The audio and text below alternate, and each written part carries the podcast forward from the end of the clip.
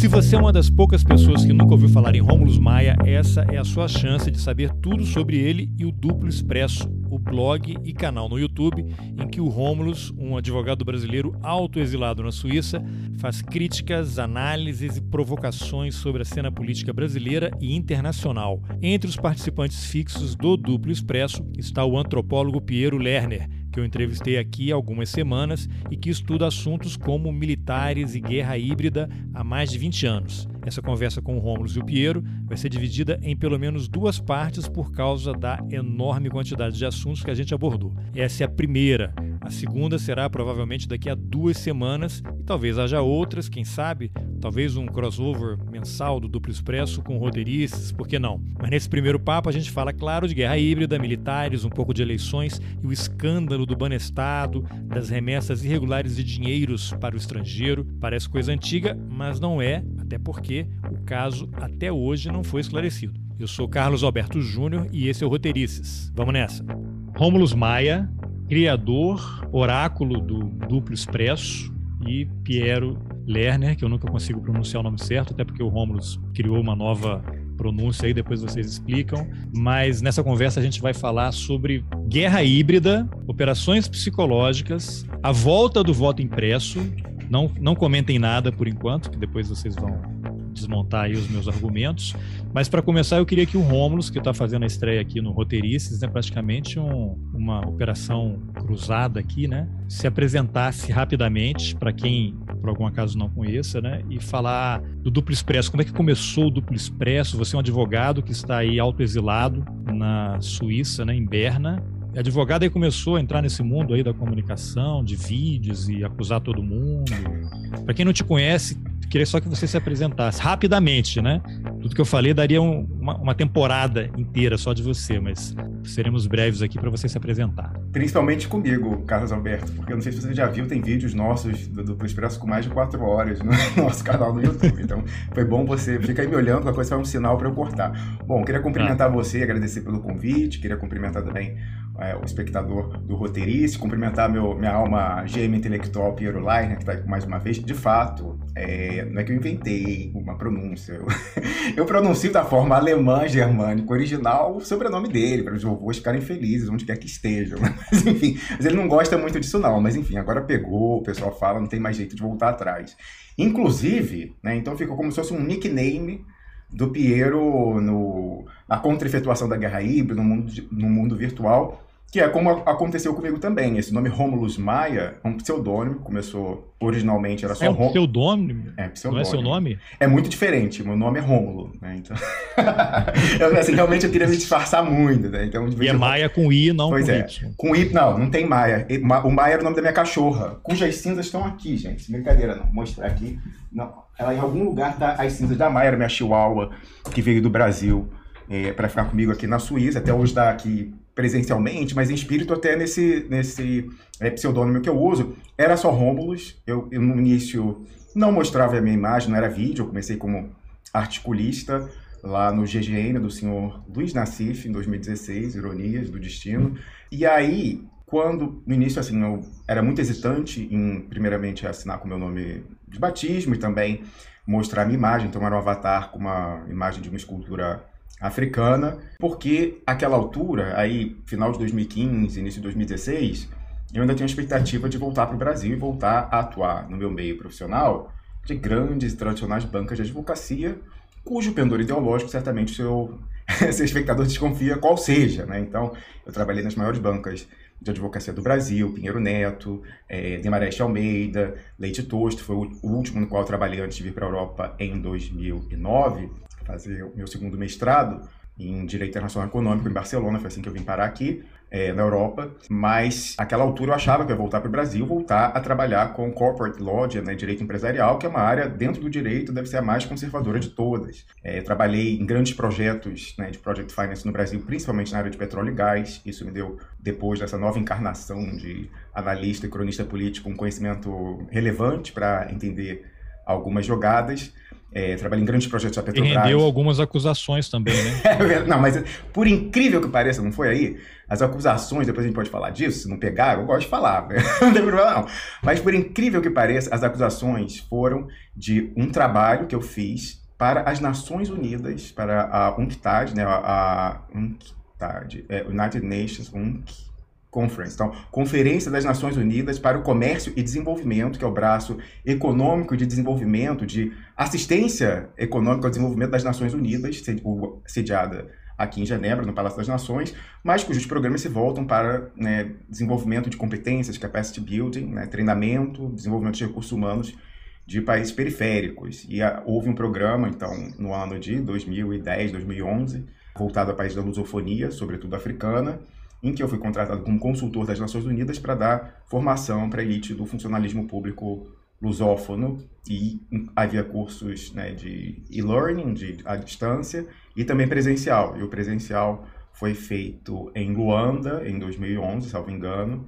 E aí é, fiquei lá por uma, duas semanas, algo assim, dando esse treinamento. E aí foi uma das experiências mais assim, que eu senti mais realizado da minha vida. Inclusive, foi quando foi algo que foi importante, talvez em alguma medida já tenha é, instilado o germen para essa nova encarnação, dois anos, alguns anos depois, de, cronista e, e ativista político, ou seja, uma atividade mais voltada para a comunidade do que propriamente para giving back, né, assim, né, de é, não sei, de um, um, alguma medida altruísmo, engajamento com toda a comunidade que propriamente para um crescimento individual profissional. Porque eu me lembro nitidamente voltando, né, é, é, aterrissando ali no aeroporto e andando na esteira lá do aeroporto de Zurique, voltando àquela altura, eu me lembro de ver assim, cara, eu nunca me senti, quando eu participava de projetos importantes no Brasil. Participei do financiamento de gasodutos da Petrobras de bilhões, do Gazene, que foi vendido né, é, para os canadenses. Participei da, do financiamento de um oleoduto offshore importante da Petrobras. Então, eram projetos assim, que para o meu país eram importantíssimos do ponto de vista do desenvolvimento. Não sabia que depois ia, ia ser entregue tudo. Eu não sabia que já era massa de manobra da guerra híbrida, né? Aquela altura, não. E é, era aquela altura... Não, mas aquela altura já tinha, Pedro. Depois ele contei pra gente. Era o quê? 2004, 2005 e tal. Não sei se ele já tinha começado, não. Se bem que talvez quando o Lula chegou, né, Pedro? Talvez já tinha começado a, a ideia lá. Mas então, participei disso e, obviamente, eu me sentia realizado, né? De ver coisas que eram estruturantes para o meu país. Mas, na volta desse treinamento em Angola, eu senti que a minha contribuição individual nesses projetos eh, bilionários do Brasil tinha muitas pessoas, primeiramente, eram coisas que. e outras que poderiam fazer o que eu fiz. Não era, eu não sentia que individualmente eu dava. Ou depois, né? Vi que não, eu não sentia que eu dava uma contribuição tão grande, fizesse uma diferença tão grande como aquela, que era um conhecimento que eu vim desenvolvendo é, academicamente na minha prática. Então, trabalhei com direito empresarial, financiamento, e depois Fiz um mestrado em Direito Internacional e Integração Econômica na Universidade do Estado do Rio de Janeiro, minha alma mater, onde fiz graduação também, onde eu fui aluno, veja, ironias do destino, do senhor Luiz Roberto Barroso, nosso ministro do STF, do Tribunal Superior Eleitoral, até outro dia presidente, né? Pois é, ironias do destino. E aí depois eu vim fazer é, mestrado LLM em Direito Internacional Econômico e Policy Making, como é que fala isso? Confecção, elaboração de políticas públicas na Universidade de Barcelona. E na sequência lá, o coordenador acadêmico era também coordenador acadêmico de programas de pós-graduação num instituto da Universidade de Berna, que se chama World Trade Institute, Instituto do Comércio Internacional. Ah, esse também está na acusação, né? É bom, é bom até mencionar isso. Que é o senhor Pierre Sauvé, que foi por muito tempo número 2 da OCDE. E aí ele me conheceu, acho que me achou muito bom tal. Falou, ah, por que, que você não se candidata para uma vaga de doutorado nesse programa e tal? Lá, de elite, tem financiamento, você ganha uma bolsa a melhor do mundo, realmente é, né? Da Suíça, sabe que os salários são ótimos. Inclusive, bolsa de doutorado é o dobro com relação aos países europeus. Então, isso é uma coisa boa. Aí falou, por que você não se candidata e tal? Você pode trabalhar 100% e tal. Aí fiz isso, eu fui aprovado. Então foi imediato. No que eu terminei em 2010 o meu segundo mestrado em Barcelona, eu já vim para a Suíça com uma bolsa é, de quatro anos para fazer doutorado é, aqui no Instituto. E foi aqui no Instituto que eu conheci pessoas que estavam ali fazendo doutorado, pós-doc e tal. Conheci é, alguém que trabalhava nessa área aí de regulação de investimentos estrangeiros, que era a área de meu interesse de pesquisa que é o Roberto Echandi, é, ex-embaixador da Costa Rica na União Europeia, que hoje em dia trabalha no. Ele trabalha no no Banco Mundial, está no Banco Mundial e que negociou acordo de livre comércio pela América Central com a União Europeia e com é, os Estados Unidos. E ele, que tinha já muita ligação com a OCDE, com a OCDE não, com a UNCTAD, e aí a gente desenvolveu esse trabalho de formação, né? E foi nesse contexto que, voltado para o público lusófono, acabei indo para Angola dar esse curso. E aí, pulando do Fast Forwards, foi aqui, 2011, né? Então, indo para frente... Quando... Deixa, deixa essa ficha corrida sua para trás, né? Porque é uma ficha corrida isso, é. né? Não é currículo. Exatamente. Eu né, fiz, o, é, fiz doutorado, quer dizer, cursei todos os créditos, escrevi a minha tese, só que aí tem um problema muito sério. Você fala, pô, eu fiz o doutorado, eu sou doutor? Não sou doutor. Não vou cair naquela da Dilma Rousseff de ficar quieta na descrição da biografia dela quando eu estava no Roda Viva. Falo, Dilma Rousseff, que é mestre, doutora pela Unicamp, e ela Cara de paisagem, não. Eu cursei os créditos do doutorado, escrevi a tese, que era uma obrigação, assinei um contrato com o Estado suíço. Eu fui, recebi uma bolsa do Suíço National Fund para entregar e dei o calote. Não sei como ainda não me expulsaram desse país, me deportaram. Porque eu dei o calote porque um dos pressupostos da minha tese, minha tese era o Brasil, era um estudo de caso. Um dos pressupostos da minha tese era a questão de regulação de investimentos estrangeiros no Brasil, que era uma exceção mundial que os estrangeiros não entendiam, que era o quê? Em geral, vende-se do centro à periferia a narrativa de que para países periféricos, que são, né, tem política instável e tal, para que os investidores dos países centrais sejam seguros em mandar sua grana para investir nos países pobres, periféricos, eles precisam que esses países celebrem com os países centrais acordos bilaterais de proteção e promoção de investimentos, que, bom, as pessoas mais críticas dirão que são pactos coloniais do século 20 e 21, né, que são muito benéficos e vantajosos para os países centrais, mais do que isso, para os investidores dos países centrais, do que os países periféricos, são os países que hospedam esses investimentos estrangeiros. E aí eles falam, não, o investimento só vai se você tiver esse tipo de tratado, senão ele não vai se sentir seguro e não vai mandar o dinheiro. Você quer o dinheiro? Então assina. E aí o que acontece? O Brasil era a prova de que isso era mentira, porque o Brasil nunca, quer dizer, até o governo Dilma Rousseff, até o governo Temer, que o pessoal já queria de qualquer maneira destruir a minha tese de doutorado, mas até historicamente, passando por Fernando Henrique Cardoso, Historicamente, o Brasil nunca celebrou esse tipo de tratado, quer dizer, mentira. No Itamar Franco, com o chanceler Celso Amorim, naquela altura do Itamar Franco. E depois, no governo Fernando Cardoso, assinou 14 desses tratados, só que quando chegou no parlamento, eles precisam ser aprovados no parlamento para depois ser ratificado, é um ato do executivo de novo.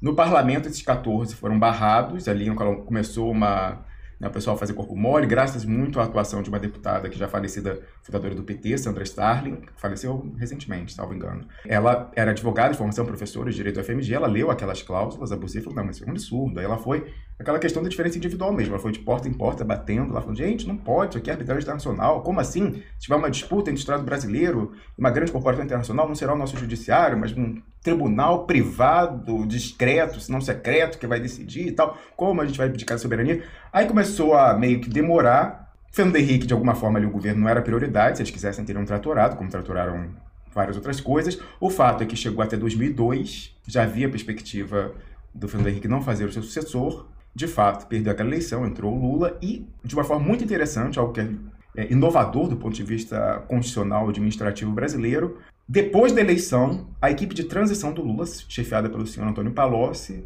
virou para o governo Federico e falou: olha, esses tratados aí que você mandou, que estão ali na gaveta para aprovar ou não aprovar, eu quero que você retire do Congresso. Então você vê um governo eleito que ainda não tomou posse, dando uma orientação, uma cooperação, e de fato fez isso. O Fernando Henrique mandou retirar e voltou para o Executivo, e não foram oficialmente cancelados, mas ficaram numa gaveta perpétua. Porque um, um dos maiores críticos no Brasil desses tratados é o senhor é, embaixador Samuel Pedro Guimarães, que por muito tempo nos honrou comentando semanalmente do Duplo Expresso. E ele já ia entrar na equipe do Itamaraty, do, né, de uma forma geral da, das relações exteriores do governo Lula, e ele que foi a pessoa que é, articulou o movimento por um abaixo assinado, né, um movimento manifesto contra a ALCA, junto com a CNBB, a CUT, a altura do segundo governo Henrique, também estava muito envolvido com a rejeição a esses tratados. Né? Então, como ele ia participar da equipe, ele certamente, nunca perguntei para ele, mas imagino que ele tenha dado é, a orientação ou sido consultado para que houvesse essa retirada, que é uma, algo inovador, digamos assim, do ponto de vista político, constitucional e administrativo do Brasil. Aconteceu isso. E aí, apesar de não ter esses tratados, o Brasil continuava todo ano sair um ranking da mesma entidade, essa é para a qual eu dei consultoria, que bota lá né, os países que mais recebem investimento estrangeiro no mundo. E o Brasil sempre teve nas cabeças, apesar de não ter se tratado. Eu falo, pô, mas como que o Brasil não tem e recebe os investimentos? Vocês estão dizendo lá, vamos dizer, país Angola, Índia, Indonésia, estava sendo que é o que tem que ter esses tratados leoninos. E havia esse grande interesse, sobretudo dos países periféricos, saber, olha, o que, que acontece no Brasil, que eles conseguem receber os investimentos estrangeiros, mantendo a soberania plena, nós temos tratado, que eu poderia, de repente, replicar aqui no que eu puder e tal. Então, vendo esse grande interesse e desconhecimento sobre a realidade brasileira de regulação de investimento estrangeiro e um conhecimento que fui desenvolvendo ao longo do tempo na minha prática profissional e estudando no Brasil e fora, eu falei, bom, essa tese é inovadora e tem muito interesse. Né? Eu ia fazer congressos e tal, a pessoa, todo mundo queria saber. Então eu fiz isso, que era, inclusive, um, um capítulo que eu escrevi para um livro coletivo aqui fora, chama Vivendo Sem Tratados de investimento estrangeiro. O caso brasileiro e tal, não sei o quê, havia muito interesse. Eu lembro de um pessoal, um professor indiano, né, numa dessas conferências interessado. Então, sobretudo pessoal de grandes economias que teriam os mesmos atrativos. Então, obviamente, o Brasil consegue fazer isso porque o Brasil tem um grande mercado, então ele pode condicionar o acesso a esse mercado, tem recursos naturais, né, tem outras questões, é, vantagens, participa de blocos comerciais, então acesso ao Brasil significa acesso ao Mercosul, etc e tal,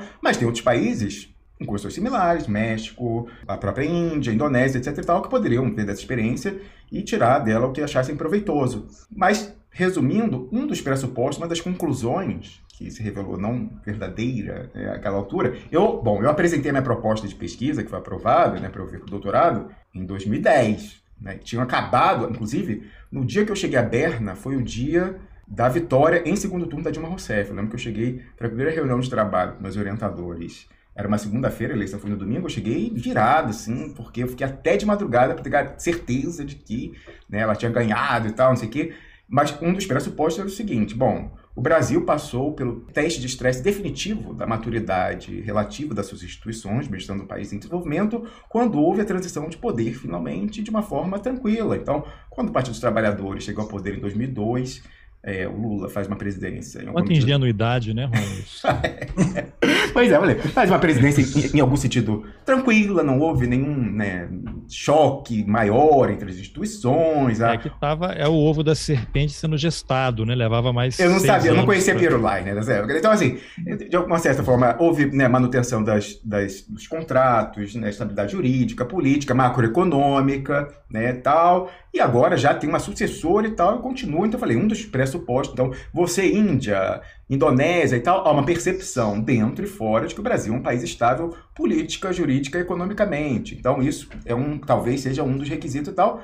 E aí, né, passei quatro anos e faz, escreve capítulo, apresenta em congresso internacional, e faz, apresenta para dentro e tal, e recebe crítica e altera e blá blá blá quatro anos recebendo uma bolsa muito boa, né, das melhores do mundo. E aí, eis que chega ali 2014, que eu já estava no fim da. Era o último, penúltimo ano da bolsa. Eu já, aquela eleição, não sei quem está nos assistindo se tem essa, essa mesma experiência, mas a gente ganhou, né? A gente, bom, não sei também quem a pessoa votou em 2014, mas enfim, mas ficou uma, assim, assim, isso não acabou, cara. Eu, eu lembro também da madrugada, eu falei, cara, não acabou, tá esquisito isso aí. Eu não acho que o pessoal. Não, eu lembro que eu, eu tava em Brasília na reeleição da Dilma e havia parentes aqui em casa que não eram pela Dilma a fúria em que eles estavam. Eu lembro como se fosse agora. No dia seguinte, havia uma sensação de medo, de você não, não, não se sentir à vontade para celebrar, para comemorar a reeleição da Dilma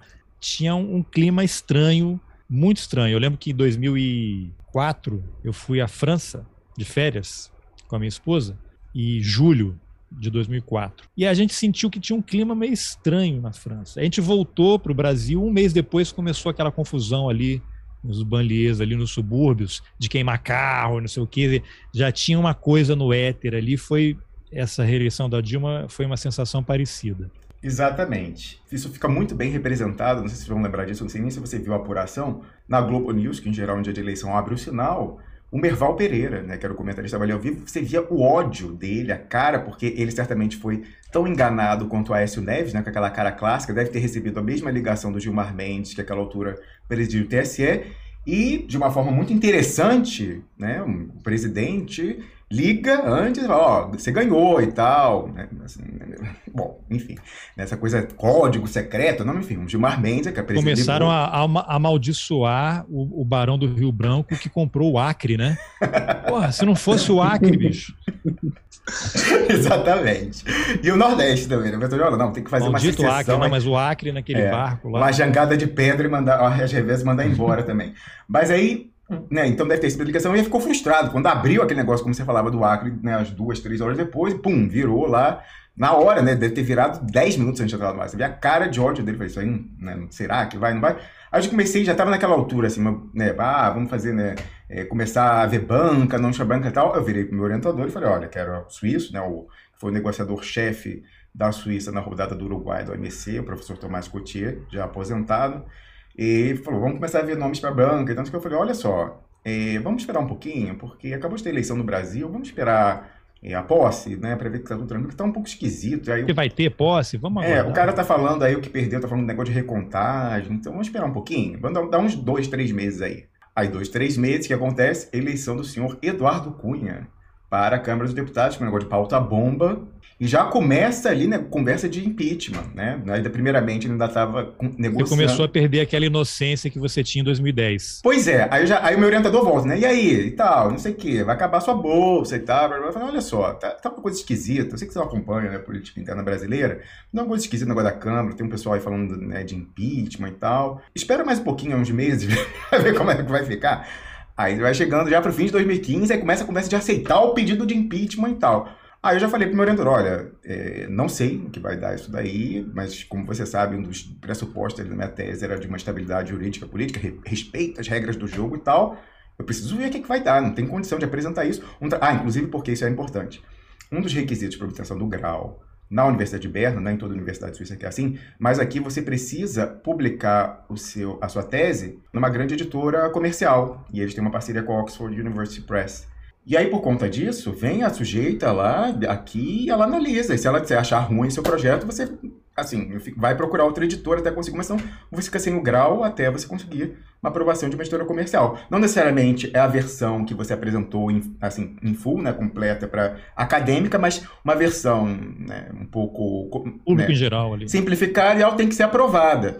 Senão você perde o grau, perde, nem, nem, nem consegue o grau. Então eu falei, pô, eu vou, vou escrever um texto, ser aprovado pela banca, Oxalá, e aí chega a editora e fala, não, mas aqui você é um louco, como assim? Você está falando no Brasil, é um país instável, então a gente está vendo aqui, um, tem um, metade da população está dizendo que Logo um aí golpe. a Economist com aquela, aquela capa, né, do Cristo mergulhando. Exatamente, imagina. pois é. Esse cara é um louco mesmo. Aí eu falei, bom, não tem condição de eu fazer isso, então eu vou ter que esperar, né, e Aí eu comecei de uma forma egoísta, veja, torcer contra a destituição da Dilma Rousseff, porque eu falei, bom, se ela né, cair, acabou minha tese, tô aqui quatro anos sem. tô fudido. Se os caras resolverem executar minha. Pode falar palavrão? Não sei, né? Pode, pode. Já falei, né? Falei, tô ferrada, porque. Pô, cara, não sei, vão executar minha bolsa, me cobrar de volta por calote, vão me deportar daqui, que situação. Aí comecei, então, de uma forma egoísta, torcer contra, mas também de uma forma coletiva enquanto brasileiro, porque entendia que seria ruim para o Brasil.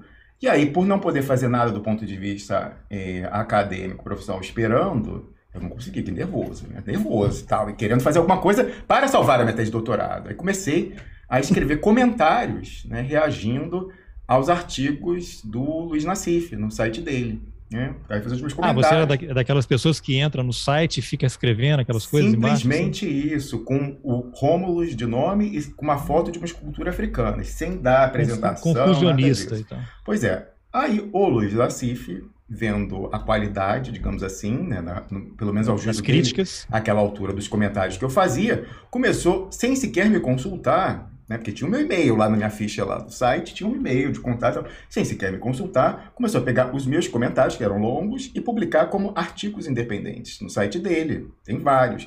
Alguns, inclusive, ele começou a fazer em coautoria. Ele pegava e fazia ele uma introdução ao meu comentário. E o mais clássico colaboração Rômulus Maia. O mais clássico deles, deles, que eu acho que foi inclusive o primeiro em que ele fez isso. Era um comentário, ele fez um artigo criticando alguma postura dúbia, aquela altura do, do Luiz Roberto Barroso, então ministro do STF, que, a quem coube a relatoria do, da formalidade do, dos ritos do impeachment no, no, no, Supremo, então foi por isso que começou o Eduardo Cunha dizer que aceitava, aí sei lá quem foi o PT, o governo recorreu e caiu a relatoria com o Luiz Roberto Barroso. E ao fim e ao cabo, ele decidiu, aquela altura eu acho que não tinha decidido ainda, estava aquela coisa e tal, decidiu que deveria, a formalidade, o rito deveria seguir o mesmo de 1992 do Fernando Collor, né?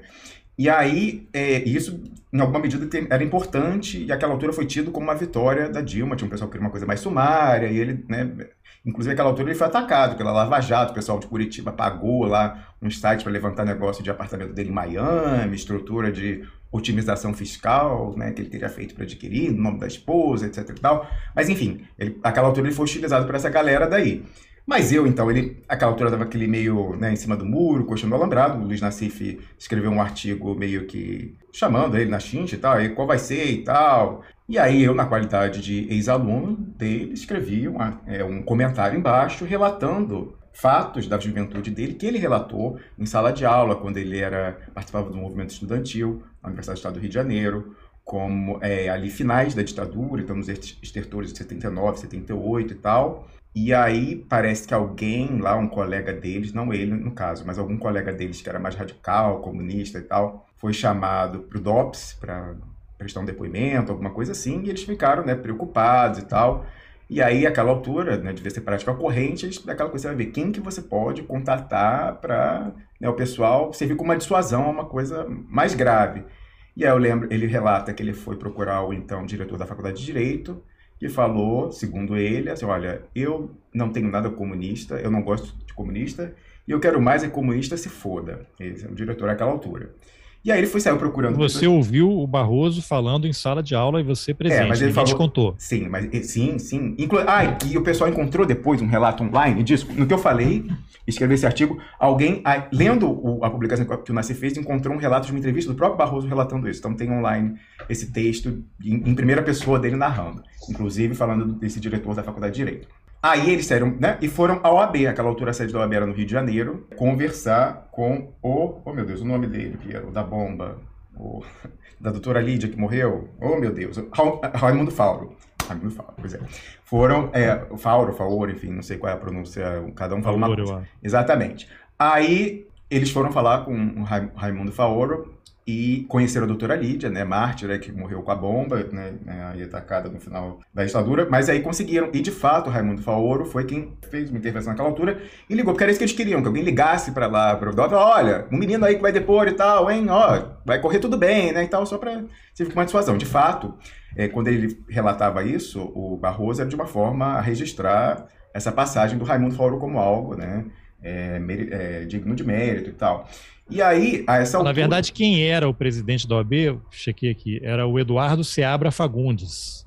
Mas foi o Raimundo Faoro, então era antes, depois. É, ele era lá da. Mas na bomba matou a secretária Isso. do Eduardo Seabra Fagundes. Mas já era a doutora Lídia, e a, a, quando o episódio do Barroso ocorreu, o presidente era o Raimundo Faoro, então deve ser antes dessa administração aí. A secretária continua a mesma, a presidência variando, mas era o Raimundo Faoro nessa altura. Aí, porque 79, vai aí, deve ser antes desse aí que você falou, deve ser o Raimundo Faoro, provavelmente. Mas, Não, a bomba foi em 81, 82, né? Então, isso eu, eu acho que foi 79, eu acho, salvo engano, foi em 79 essa história que eu tô narrando. 27 de agosto de 1980. O presidente okay. da OAB era o Eduardo Sebra Fagundes e a dona Lídia Monteiro da Silva era secretária, a carta era para o Eduardo Seabra, ela abriu, explodiu, na mão dela ela morreu. Isso, exatamente. Antes, então, era o Raimundo Faoro. Pode, checa aí quando eu tô falando se, o, se o, o, presidente do Conselho Federal da OAB antes não era o Raimundo Faoro. E aí ele narrava isso, né, de um tom elogioso de alguém, de uma certa forma, naquela altura, tudo bem, a ditadura já estava desgastada, fazendo concessões, vencendo a abertura lenta gradual, mas, de uma certa forma, foi uma, digamos, uma ousadia do Raimundo Faoro de né, colocar o dele na reta. Pelo... Abril de 77 a abril de 79, o Faoro presidiu a OAB. Então é isso. É, então foi antes desse abril de 79. Antes da bomba. Exatamente. Aí ele falava disso, né, e tal. E aí nesse, nesse comentário que eu fiz, ao comentário do Nassif cobrando ousadia do Barroso, eu falei, olha, ainda mais ele que falava do Raimundo Faoro como exemplo e tal, e citou nos livros dele, cita muito, falou, ué, ele agora está na hora de mostrar que tem corrones também, coloca o dele na reta e tal, não sei o quê. E aí, o Nassif, obviamente, gostou disso e desse relato né, que eu coloquei ali, que alguém encontrou o, a, o Barroso fazendo todas essas referências nesses termos, numa entrevista que ele deu. Salvo engano, a entrevista é um, é um jornal da UERJ, do, da Faculdade de Direito. Acho que é essa entrevista que ele deu. Aí ele foi e republicou isso como um artigo independente e colocou uma introdução dele, assim, Luiz Nassif e tal, veja aí, Barroso, Faoro e tal. E aí o meu texto. E aí, essa foi a primeira vez, mas teve mais uma três, quatro vezes em que ele pegava comentários de outros artigos e publicava como artigos independentes lá. É... A sua revelia. Isso, nem me, nem me consultou. Mas aí, depois disso, a gente começou a conversar por e-mail tal, e eu, obviamente que eu tenho esses e-mails.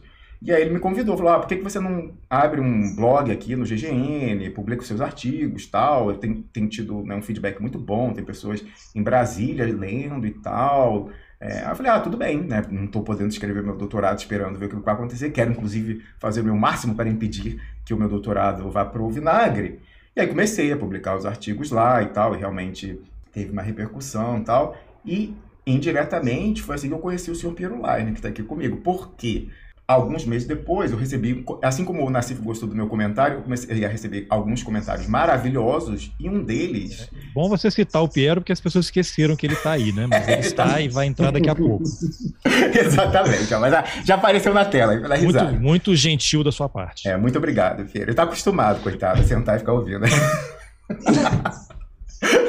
mas então, um dos comentários é, era de uma cidadã que nem eu assinava Rômulus, sem foto, uma cidadã sem foto, assinou Maria, e fez um comentário maravilhoso a um desses artigos que eu me dirigia ao Barroso, chamando ele na chincha, como ex-aluno, falou, olha, você que decepção e tal, e ela falou assim, fez um comentário falando assim, olha, como eu a vida inteira fui professora né, na Universidade de São Paulo, de ciência política, de antropologia, e na qualidade de professora, é, eu né, uma, conseguir identificar mais assim a sua, a sua decepção e tal, e falando, eu se fosse ele, lendo o seu texto, eu ia cortar os pulsos, então, né, resumir, tá, tá, publicado no meu blog antigo esse texto, né, cortaria os pulsos, porque você acabou com ele e tal, qualquer professor que lê uma coisa dessa tem que se atirar na linha do trem depois disso e tal. Mas o, o comentário era muito melhor do que isso, com várias coisas, eu falei, gente, quem é essa pessoa maravilhosa e tal, porque essa não tinha e-mail, não tinha nada, era Maria, né, e um comentário... Aí eu peguei, o que, que eu fiz? Peguei esse, esse, comentário dela, eu republiquei como, como um artigo independente, já no GGN, na qualidade já de articulista ali, falando. Desculpa, Romulo, tem uma, tem uma coisa assim, não. Tem, e não é aqui, eu acho que é, é lá em São, eu acho que é em São Carlos, no interior de São Paulo. deve tem ser, um barulho aí? Deve ser, ó. Foi, mano, era ah, lá. Deve, deve, ser as cigarras okay. dos canaviais aí. Né? Tá certo. Tá. Do agro, o agronegócio, o agronegócio avançando. É, exatamente. Aí... São cigarras morrendo, no caso, né? Pelo é, aí, ó, o canto da cigarra. Olha o canto da cigarra. Vocês, vocês ficam brincando, mas eu moro na borda do campo aqui. Se eu atravesso a rua saindo de casa, é uma fazenda. É o agronegócio. É. é. Mas é uma, fazenda, é uma fazenda orgânica, como o Lula quer, ô Piero? Não, não é o que parece. Mas enfim. Ai, já é sabendo. Mas enfim, é, aí. Aí a eu, professora. É, eu botei, botei. Não, eu reproduzi o texto dela maravilhoso, né? E aí botei, mas entra assim, por favor, Maria, cadê você, mulher? Me responde aqui nos comentários, colocando seu e-mail, preciso entrar em contato com você e tal, não sei o quê. Falei, foi o único comentário que ela deixou. E aliás, no comentário, ela dizia assim, Tô aqui há anos lendo artigos, nunca comentei o de ninguém, mas esse mexeu tanto comigo na qualidade de professor que eu tive que responder. Eu falei, meu Deus, a mulher nunca escreveu um comentário na vida. Será que ela vai ver? Será que ela vai comentar de novo? Meu Deus, o que, que seria agora de mim e tal? Mas aí eis que ela viu esse novo artigo e comentou e mandou e-mail dela. E Maria era Maria Lúcia Montes, professora da Ciência Política e Antropologia da Universidade de São Paulo e orientadora de mestrado e doutorado do senhor Piero Leiner. E a gente começou a bater bola e tal, assim, de uma forma cada vez mais frenética. Viramos noites no Messenger do Facebook e tal, e trocando, e ela me contando da vida dela, eu contando da minha vida, e ela, né, batendo bola comigo, mandando coisas, e a gente escrevendo artigos meio coletivos, assim, né, no, no meu blog antigo era meio que assim, porque eu escrevia um texto original, o pessoal ia comentando e eu publicava o texto e os comentários. Então era meio que uma coisa coletiva. E aí ela já me apresentou o Piero, dizendo: olha, isso aí que está colocando da questão das finanças e tal, da financiarização, isso aí tem um artigo muito interessante de um ex-orientando meu, Piero e tal. Aí mandou um artigo bacana do Piero. Eu já falei, gente, vamos ver como é que a gente publica isso aqui e tal, não sei o quê. E aí eu mandei o artigo do Piero para o Luiz Nassif. Isso vai publicado no GGN, esse artigo. Você lembra, Piero? Isso estava publicado lá. É, mas aí o Piero já entrou para essa é, mesa redonda e outras pessoas também, nos comentários e tal. E aí foi que a gente conheceu, ficou né, colaborando e tal. Maria Lúcia Monte já partiu dessa para melhor. Foi em 2018, não foi, Piero? Eu acho. Foi, foi. Foi 2018, foi. é. Mas a gente ficou como legado dela essa, essa apresentação e. E aí é que surge o duplo expresso. Não, foi depois, né? Foi no final de 2017. É. Né? é. Na, na, mas na verdade, o que eu acho legal até dele ter colocado isso para entender mais ou menos o contexto. É, só para quem está essa... ouvindo aqui não está vendo, é, ah. finalmente o Piero entra depois de duas horas e meia. Isso. Piero pode falar. Porque eu acho que isso é um caso interessante até para entender um pouco parte do processo de como essas redes se formam. Porque no começo, quando a Maria Lúcia começou a introduzir, assim, algumas pessoas, era pouca gente, foram se agregando nesse blog, que era uma coisa absolutamente caótica. E era Já tinha um nome? Qual era o nome desse blog? O blog era romulusbr. Era romulusbr.com, que era hospedado é. no, no Google, né? Aquele blogspot, assim, bem o pessoal falava, que parecia é, é, coisa dos anos 90, fotolog, tava bem, assim, eu não tinha nenhuma habilidade, era bem simplesão, só pelo conteúdo mesmo, e caótico. Mais ou menos o que começou a acontecer é que as discussões começaram a ficar tão absolutamente densas, e eram poucas pessoas, mas cada uma vindo de uma área completamente diferente tinha alguém que era mais ligado ao setor de tecnologia, engenharia, ela de ciência política, eu com a coisa da antropologia e, enfim, é, tentando ali dar algum palpite sobre que os militares estariam pensando que era uma coisa que, enfim, ou seja, era uma guerra híbrida, né? Era uma guerra híbrida. Mas, mas é, é, é, disso é aí que exatamente eu estou querendo chegar. O Piero, só Porque... acrescentando, ela própria tinha sido professora da ICM, certo? Ela Olha própria, só.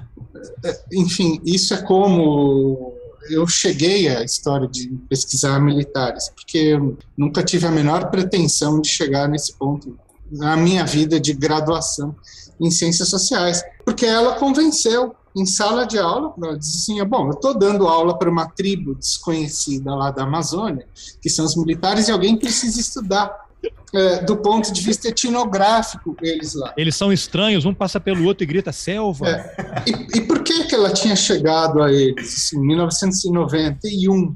Porque o Oliveiros Ferreira, que você deve conhecer, né, Carlos? É, que era professor da ciência política da USP, mas também um dos quadros é, da, vamos dizer assim, do topo lá do jornal Estado de São Paulo, e era uma pessoa com grande trânsito entre, a, vamos dizer assim, aquele setor mais intelectualizado dos militares durante o, enfim, os anos 70. Ele é o é, padrinho é, do William Vac, né? Padrasto. Exatamente. Padrinho ou padrasto, exatamente. Talvez os dois, eu não sei. Eles têm uma relação de parentesco. Eu é. acho que ele é sogro, na verdade, mas não tenho certeza não. O Oliveiros, ele tinha muito trânsito entre os militares. E ele botou a Maria Lúcia para dar uma aula na Escola de Comando do Estado Maior e depois no CPX, que é o, vamos dizer assim, o Centro de Altíssimos Estudos é, é, Militares do Exército, curso de Política e Alta Administração do Exército, se não me engano é esse o nome, para dar aula de Gramsci e Maquiavel, que era o tema dela quando ela saiu da filosofia, porque ela não é antropóloga de, de vamos dizer assim, de formação. Ela, é, a coisa dela era Gramsci e Maquiavel, ela, inclusive, é, foi exilada lá na Inglaterra, se não me engano, ela estava em Essex, junto com aquele pessoal, o Laclau, enfim, que hoje voltou à moda, que é todo esse pessoal que voltou a discutir Gramsci agora, né? Enfim, o tema estava tá, na, na crista da onda, mas não era por conta do Olavo de Carvalho, nem de toda. Enfim, mas ela foi lá é, enfim, dar aula sobre isso para eles. E ela dizia o seguinte: alguém tem que estudar etnograficamente esse povo. E ela falava para o Piero: esse pessoal do exército hoje está com uma visão anti-americana. É outra pegada. E a Amazônia está no centro desse negócio. Você precisa ir lá. E isso na antropologia tem um certo lugar, que é Amazônia, antropólogo, Índia. Né? né?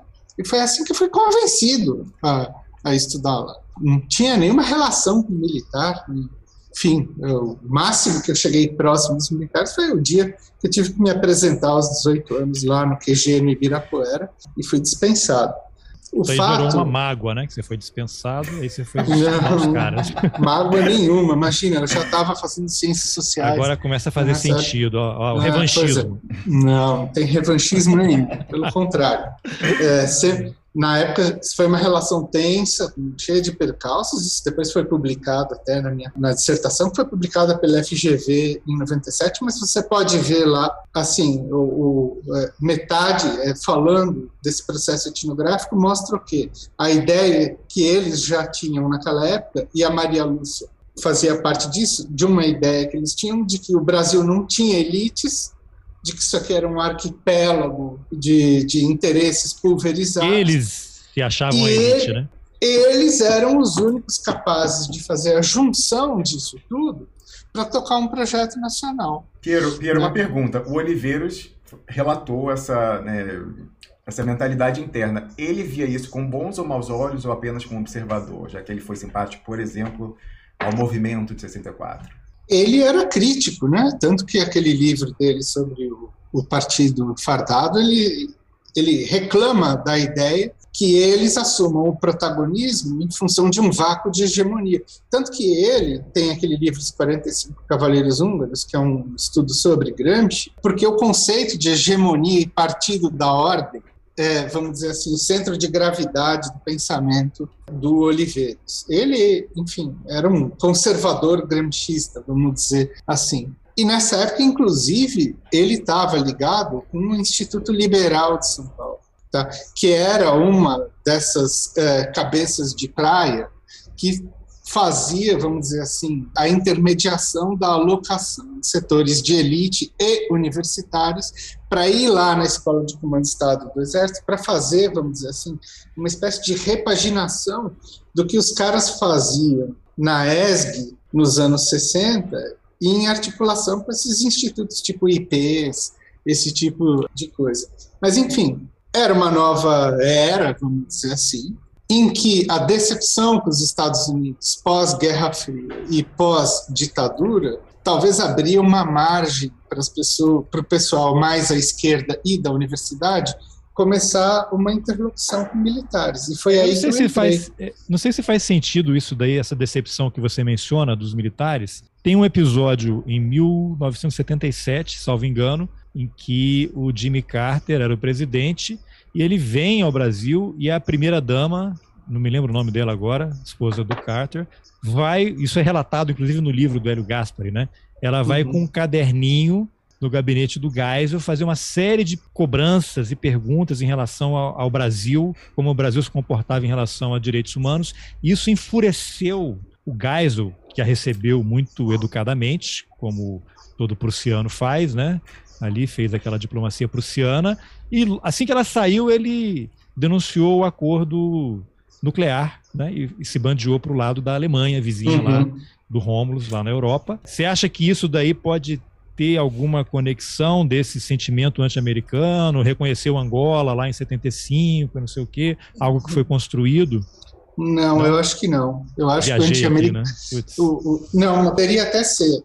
Na verdade, você não viajou, não, porque isso é a interpretação que muitas pessoas fazem, que existe, existe um nacionalismo por parte de uma certa ala dentro dos militares e que ela Eles seria... reconheceram Angola, é... que era bancado pela União Soviética, comunista, né? Isso. O fato de ter alguma ambição própria em termos geopolíticos no regime militar não significa adesão ao anti-americanismo de cara. Inclusive, se você vê uh, os livros do Meira Matos, uh, de geopolítica, você vai ver claramente a identificação da ideia de que o Brasil se constitui no eixo de uma civilização ocidental, cristã e tal, e é disso que a gente tem que se defender. E essa ideia, ela continuou depois também. O problema era outro. É que, pelo que me diziam naquela época, aqueles militares com quem eu tive contato, é a ideia de que, abre aspas aqui, na adesão automática que tivemos em relação aos Estados Unidos, porque ao fim do regime militar, eles estavam se sentindo, sobretudo, muito, vamos dizer assim, por baixo. Não tinha mais ligação com, com elites, não, não existia mais o prestígio militar de circular pelas altas rodas era uma coisa comum, por exemplo, fui entrevistar general, Carlos, que ia de ônibus até o CPDOC e voltava de ônibus, não tinha viatura, não tinha motorista, não tinha nada. Penúria. Não só uma penúria, tinha uma coisa de uma, de uma certa penúria simbólica, vamos dizer assim, de, de um rancor de não estar mais participando das altas rodas é, Ressentimento, né? Um pouco, eu acho. E eu até entendo, vamos dizer assim, parte das razões disso. Mas eles diziam assim, bom, um, então o regime militar só serviu para jogar a gente nessa situação, e dois, os Estados Unidos não colaborou. Aí começa a entrar toda a coisa da Amazônia né, no radar, Ô, Piero, né? só uma observação. Toda é. a, questão também de. Carlos Alberto falou em penúria. Vamos lembrar que ali nos anos 80 a gente tem a, né, o início da trajetória política do Bolsonaro reclamando das condições financeiras lá dos, dos do pessoal que está Sim, a famosa, o famoso artigo dele, a revista porque, Veja. Né? Exatamente, né? porque a crise uhum. da dívida, né, que gerou a década perdida em, é, nos anos 80 no Brasil, ela começa ainda no regime militar. Vamos lembrar do Delfim Neto entrando como super ministro do planejamento para tentar negociar e tal. Ela vai explodir a moratória no Sardem. Mas vamos lembrar, se os Estados Unidos quisessem ter ajudado o Brasil, e até a ditadura ter, teria terminado de uma maneira melhor, em melhores condições para eles na saída, não foi de todo ruim, vamos combinar nada, parece com a Argentina, por exemplo, mas ali sim o Estado americano, o poder político, o deep state, tudo, poderia ter dado, não, vamos segurar, vamos aliviar e tal, como fez para alguns outros países de condições mais favoráveis. Então, em uma certa medida, o poder político, financeiro dos Estados Unidos, realmente, isso é verdade, jogou eles ao mar. Essa questão Bom, do orçamento, você é. vê que foi, não teve investimento, Aí vem uma coisa que eu não sei se foi pressão dos Estados Unidos também, Fernando Henrique vai querer o Ministério da Defesa e coloca um civil mandando nos caras, nos militares, que já gerou uma insatisfação enorme. Aí vem o governo Lula, que investe, né? Eles têm ali um momento, mas aí vem a Comissão da Verdade, que dá uma facada é. nas costas dos caras, né? Mas você vê, né, nesse tempo todo, e é isso que foi que eu detectei, e a Maria Lúcia já sabia disso naquela época, desde aquela época, muito antes de Comissão da Verdade, muito antes de qualquer coisa, já tinha esse problema deles falarem de que o Brasil não consegue, então nós conseguimos. Só que como eles viam que o desgaste provocado por estar no governo era uma coisa que não compensava, bem teoria dos jogos, não deu a recompensa necessária, falaram o seguinte: bom, é melhor a gente atuar em segundo plano. Então, eles nunca esqueceram, de fato, a ideia de que eles são os agentes centrais da organização da vida estatal brasileira. Queria só acrescentar uma informação para você analisar junto com isso daí. Eu entrevistei há poucos, umas duas semanas, o Lucas Pedretti, que é um terminando o doutorado dele, estuda militares, um cara brilhante. Eu até comentei com ele, pô, fico feliz que tem uma geração de historiadores, o cara tem 28 anos, que ele vai poder contribuir com o Brasil por 40, 50 anos, né? Né, que vai poder uhum. fazer frente ao, ao 04, né, que tem 20 anos, vai ficar 60 anos atormentando a vida nacional. Pelo menos do outro lado tem um cara brilhante, né, fazendo um trabalho sério. E ele comenta que na Constituição de 88, como os militares atuaram de forma intensa, super intensa, que resultou no que, entre outras coisas, no artigo 142, Sim. que é sempre invocado e que é aquela pegadinha que o Ives Gandra Martins, colega né, da área tributária do Rômulus, que é um cara, um tributarista que vai se meter a analisar o artigo 142 para justificar que uhum. os militares são sim o poder moderador. O general Mourão, vice-presidente, pouco antes de assumir ou logo depois, fala: temos que fazer uma nova Constituição, vamos convocar um conselho de notáveis. Quem são os notáveis? São eles, né? Uhum. Quem decide quem é notável? Exatamente. O Carlos Alberto, vou dar uma dica então para o jovem historiador, que é o seguinte: tentar encaixar já os germens da tal da sinergia, a sinergia, Piero. É, militares, juristocracia, duas oligarquias, é, duas castas dentro do Estado, justamente castas blindadas da soberania popular, porque também havia o lobby, certamente ali o lobby devia ser conjunto, um com o outro e tal. Ah, houve um lobby intenso na Constituinte para que não houvesse nenhuma reforma e houvesse a manutenção do status quo do judiciário. Então, o judiciário que vinha do regime militar foi todo mantido. Os ministros do STF, o último nomeado por general, só saiu no meio do governo Lula. E isso era uma garantia de que não haveria revanchismo, porque é aquela coisa, aprova é, medida provisória, aprovação de lei no parlamento, aquilo, ao, ao fim e ao cabo, a palavra final é do STF. Então, se você mantinha aqueles 11 por ou 10, 9, 8, uma contagem regressiva que só vai terminar no meio do governo Lula, passou todo Sarney, Collor, Itamar, Fernando Henrique Cardoso com ministros da ditadura. Então você teve uma garantia de uma sobrevida até todo mundo passar para a reforma, morrer até não ter mais problema. É, até questão de orçamento. Você vê hoje, o único orçamento, o Piero comentou na nossa entrevista anterior, o único orçamento que não teve corte foi o dos militares. Né? O neoliberalismo está implementado é. no país inteiro. Dos ministros do Supremo, eu conversei com um colega, não vou citar o nome para que ele não seja eventualmente eliminado. Os ministros do Supremo têm direito a assinatura de todas as publicações do mundo que eles quiserem. Economist, em alemão, eu não sei o quê. Na casa deles, eles recebem lá. TV a cabo, eles têm o canal top, com plano top, com todos os canais pagos por nós, né? E você tem os nos militares os generais, que o cara é promovido de coronel para general, o que, que ele tem imediatamente? Uhum. Dois taifeiros para uhum. fazer comida, Mas... arrumar a casa. Só para dar uma dica para vocês, porque vocês estão dando todo esse percurso, é que tem um nome que atravessa absolutamente tudo isso, que foi o grande negociador da Constituinte de 88, que praticamente elaborou, teve um papel importante na elaboração do artigo 142, depois passou pelo Ministério da Justiça, depois passou pelo Ministério da Defesa Peraí, Piero, e tá, também tá no meio do STF. É, Presidiu o Supremo.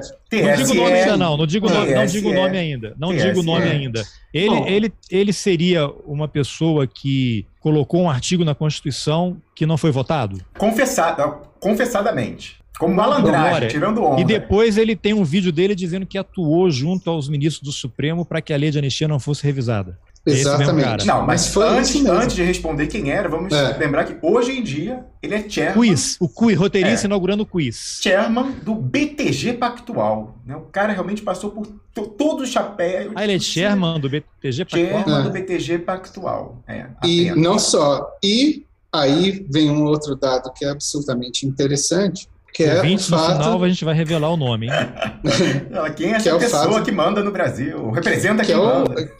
Que é o local de nascimento, com as suas, é, com as suas Raízes. Co coteris é, e relações pessoais é, muito próximas né, de outras pessoas que nasceram ali no Rio Grande do Sul, circularam por Cruz Alta e que hoje, pelo menos desde 2018, compõem, vamos dizer assim, o um núcleo duro do consórcio, ou, enfim, da central militar que está. Do Partido Militar, para a gente homenagear o nosso amigo Marcelo Pimentel. É, que eu não chamo partido, que eu já expliquei isso aqui, que sim, eu chamo você de central. Não, concorda muito, mas é, sim, é a visão dele. Mas tudo bem. tem a sua. A, a ideia é, é boa. A própria né? discussão é, sobre esse enfim, por que partido ou por que não partido, a própria discussão em si já é interessante. É, que você pega, enfim, é, Etchegoyen, Vilas Boas, Mourão, que não é de lá, mas passou uh, por lá, e claramente você vai ver que está se licenciando aí para concorrer ao Senado pelo Rio Grande do Sul. Heleno não é de lá também, enfim, é, é do Paraná, mas também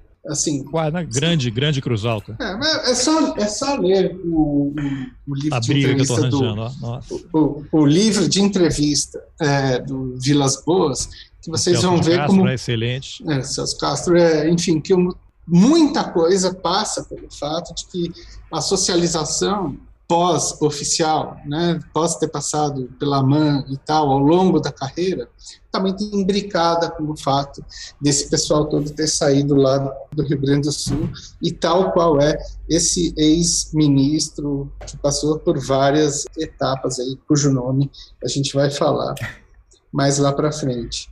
Mas, enfim, isso representa, ao meu ponto de vista, uma peça essencial no entendimento do fato, eu acho que é aí que a gente podia, enfim, sintetizar essa história toda, de que há uma, há uma talvez um campo enorme né, ainda a ser visto em documentação e estudado, né, do qual eu acho que a gente pegou vários aspectos, a arquitetura geral já está identificada, né, que é essa sinergia dos militares com principalmente com o Poder Judiciário. Eu acho que, enfim, eu acho que isso está no centro de grande parte das questões que movem, vamos dizer assim, as jogadas é, em grande maneira camufladas e criptografadas, enfim, dos jogos disso que a gente chama de guerra híbrida, mas podia chamar de N nomes. Talvez a guerra híbrida como conceito, ela parta justamente desse pressuposto, quer dizer, os pilares dela são um, o imbricamento da política e da guerra, e dois,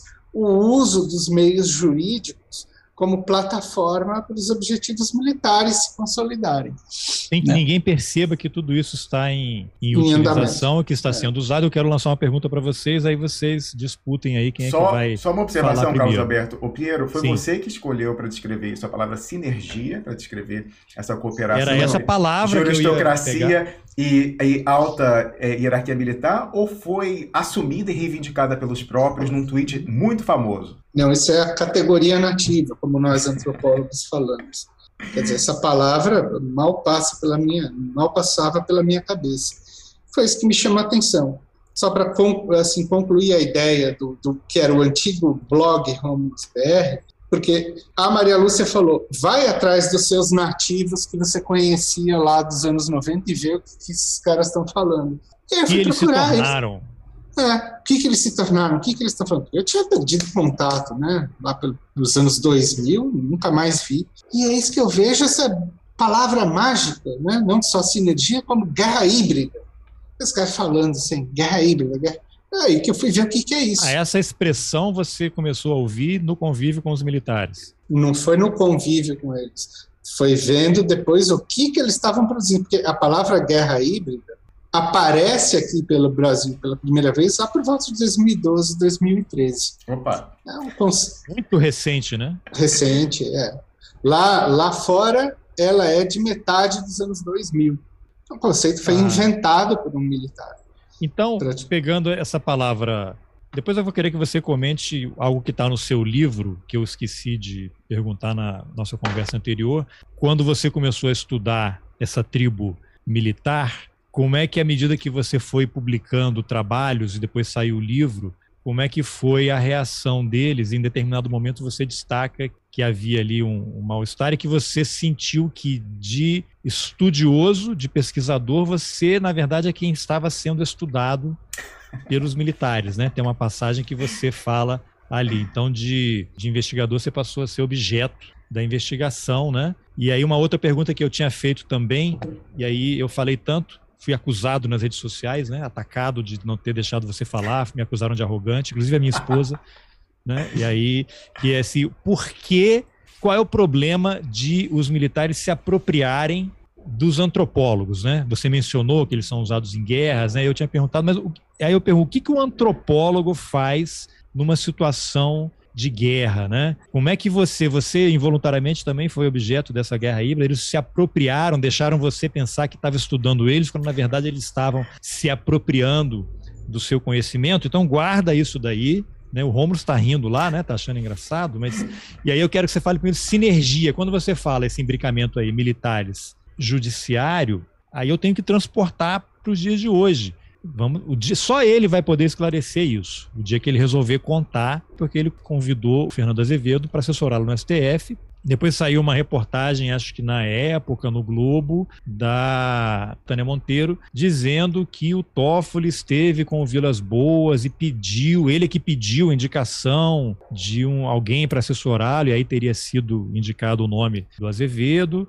Essa é a sinergia. Por que um ministro do Supremo vai pedir a indicação de um general para eu... assessorá-lo. E aí o que é? Eu tinha até perguntado para o Marcelo também, ele fez lá a avaliação dele, Marcelo Pimentel. Quer dizer, por que, que um ministro vai pedir? É, é medo, é fazer uma ponte, é fazer uma média para ele não ser preso caso aconteça algum golpe, né? Para ele ser visto como um cara aliado. Ele é que pediu, ele foi induzido a pedir, e aí, de novo, ele também é massa de manobra, estão fazendo o Toffoli achar que ele está tomando a iniciativa, quando na verdade ele está sendo operado ali, né? E aí o, o cara vai, sai e vira ministro do Bolsonaro, e aí sai com outros chefes militares sob o argumento de que não aceita roubos é, anticonstitucionais, e aí o Braga Neto assume o Ministério da Defesa, aí o cara então aí ele é indicado para o TSE, aí depois ele sai alegando problemas de saúde, que é a pressão da família, e o cara que era o diretor de tecnologia que vai continuar no TSE. Depois é um gancho para a gente falar sobre a defesa que vocês fazem do voto impresso. Vou fazer uma pergunta errada aqui só para provocar vocês ficarem com raiva na hora de responder. Mas começa então disso do antropólogo, objeto. Por que o antropólogo é usado? Porque é ruim.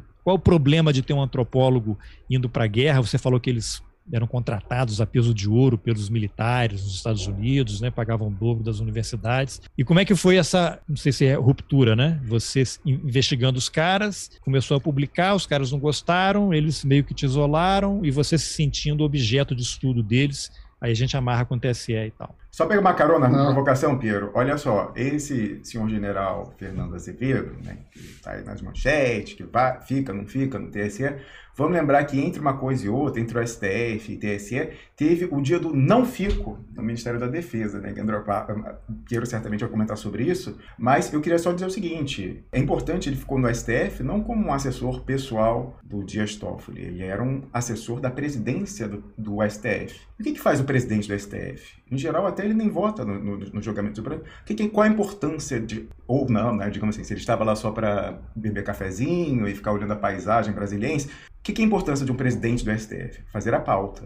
Escolher o que, que entra em pauta ou não. Vamos lembrar, por exemplo, que na sequência do Dias Toffoli, eu acho que é, né, entra Carmen Lúcia, ou ela era antes, enfim, não interessa. Eu sei que houve uma grande polêmica, porque a Carmen Lúcia, durante seis meses, um ano, sei lá quanto, não pautava os julgamentos que poderiam ou não soltar o Lula. Né? Pessoal, uma pressão monstra, bota, não bota ela, não, não bota, não. enfim.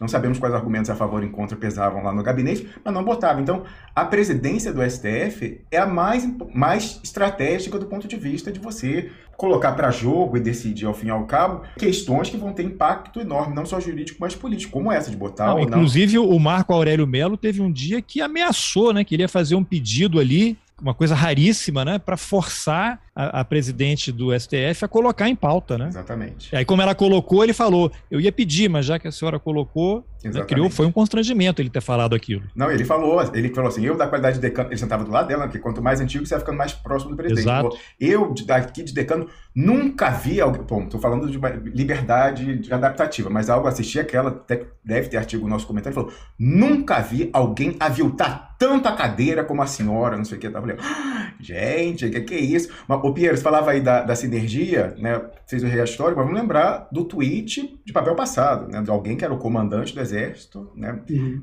falando com o então comandante lá, não, quer dizer, se dirigindo ao presidente do tribunal e falando, olha, sempre em sinergia e tal. Talvez tenha sido quando os de fora tenham tomado conhecimento desse vocabulário e da própria da sinergia em si, dessa, dessas cartas. Sinergia eu gosto até de mencionar também, foram 14, né? São 14 generais do alto comando, generais quatro estrelas. 16, 17 16 generais, a nata do exército brasileiro, os caras passaram décadas no Exército, nas fileiras, numa sinergia para burilar 280 caracteres de cada um dos dois tweets. Isso quer mais sinergia do que isso? Pois é.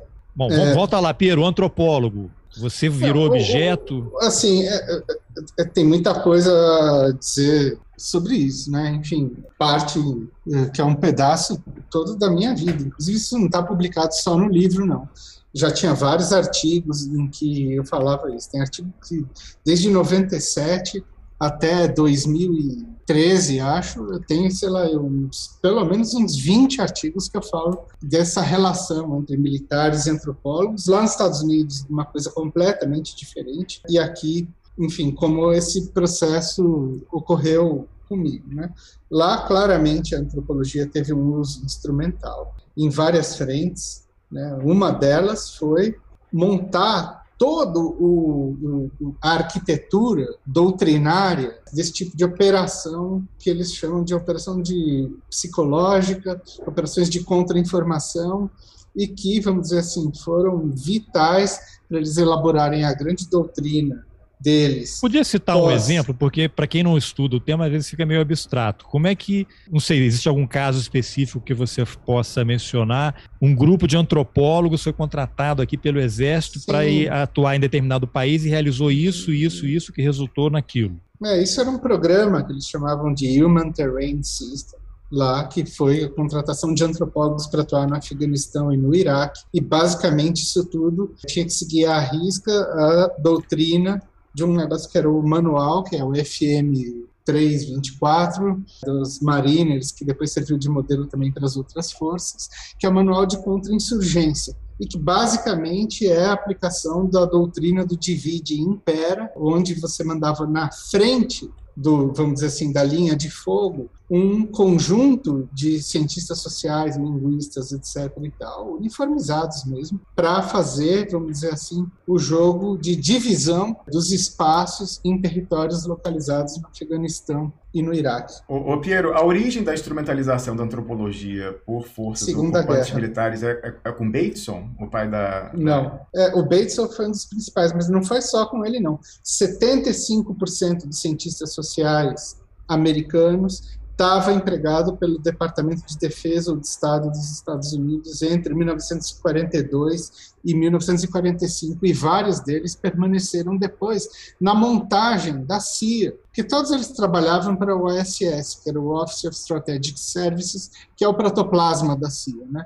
Inclusive, eles desenharam o que ia ser a CIA como uma agência de administração dos territórios que os Estados Unidos ganharam no Pacífico depois da guerra com o Japão. Mas, seja como for, né, há uma longa história de instrumentalização ali, claro que também teve uma longa história de resistência junto, porque muitos antropólogos não toparam isso e bateram cabeça com esses programas militares que em 2014 abandonaram o uso de antropólogos, porque essas alturas eles já tinham formado o próprio pessoal em antropologia e já sabia como aplicar a técnica disso aí de eu maneira a... um parêntese, eu morei duas vezes nos Estados Unidos, a primeira de 2010 a 2012. Nessa primeira vez eu fiz um curso de documentário lá na George Washington University.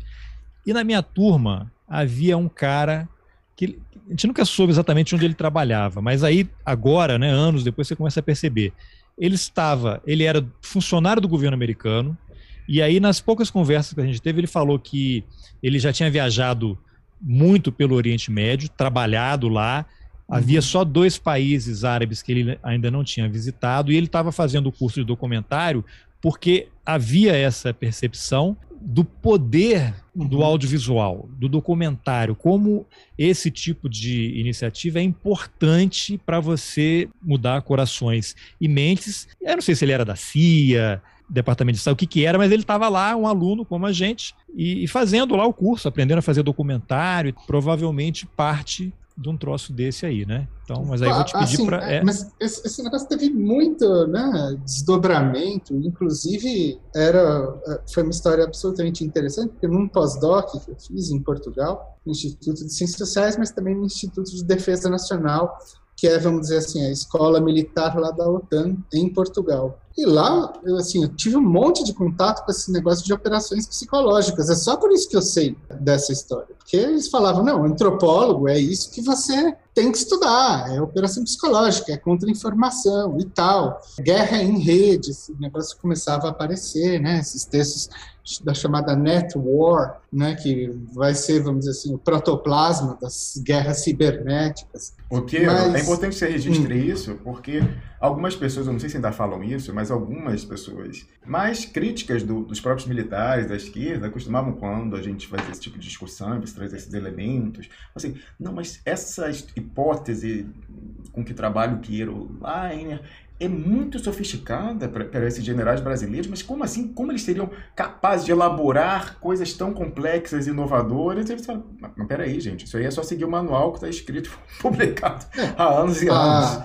A elaboração propriamente dita, assim, é é 99% lá, entendeu? Você já pega pronto esse negócio. Quase como dizer que a indústria automobilística brasileira também era muito sofisticada. Então, claro, o design de tudo foi importado. De repente, aqui você começa a criar alguns setores aí que começam a fazer as suas próprias invenções em cima da tropicalização necessária, né, de todo esse processo. Mas o fato, Carlos e Holmes, e, e caros ouvintes e ouvintes, é que assim isso é completamente diferente, por exemplo, da relação que eu tive com militares aqui, que vinha num sentido muito diferente. E eles não estavam antenados ainda nesse tipo de processo quando eu ainda tinha muito contato com eles. Porque o contato que eu fui ter quando eles começaram a incorporar esse material foi na rede. Aí é que tá. Foi um contato virtual.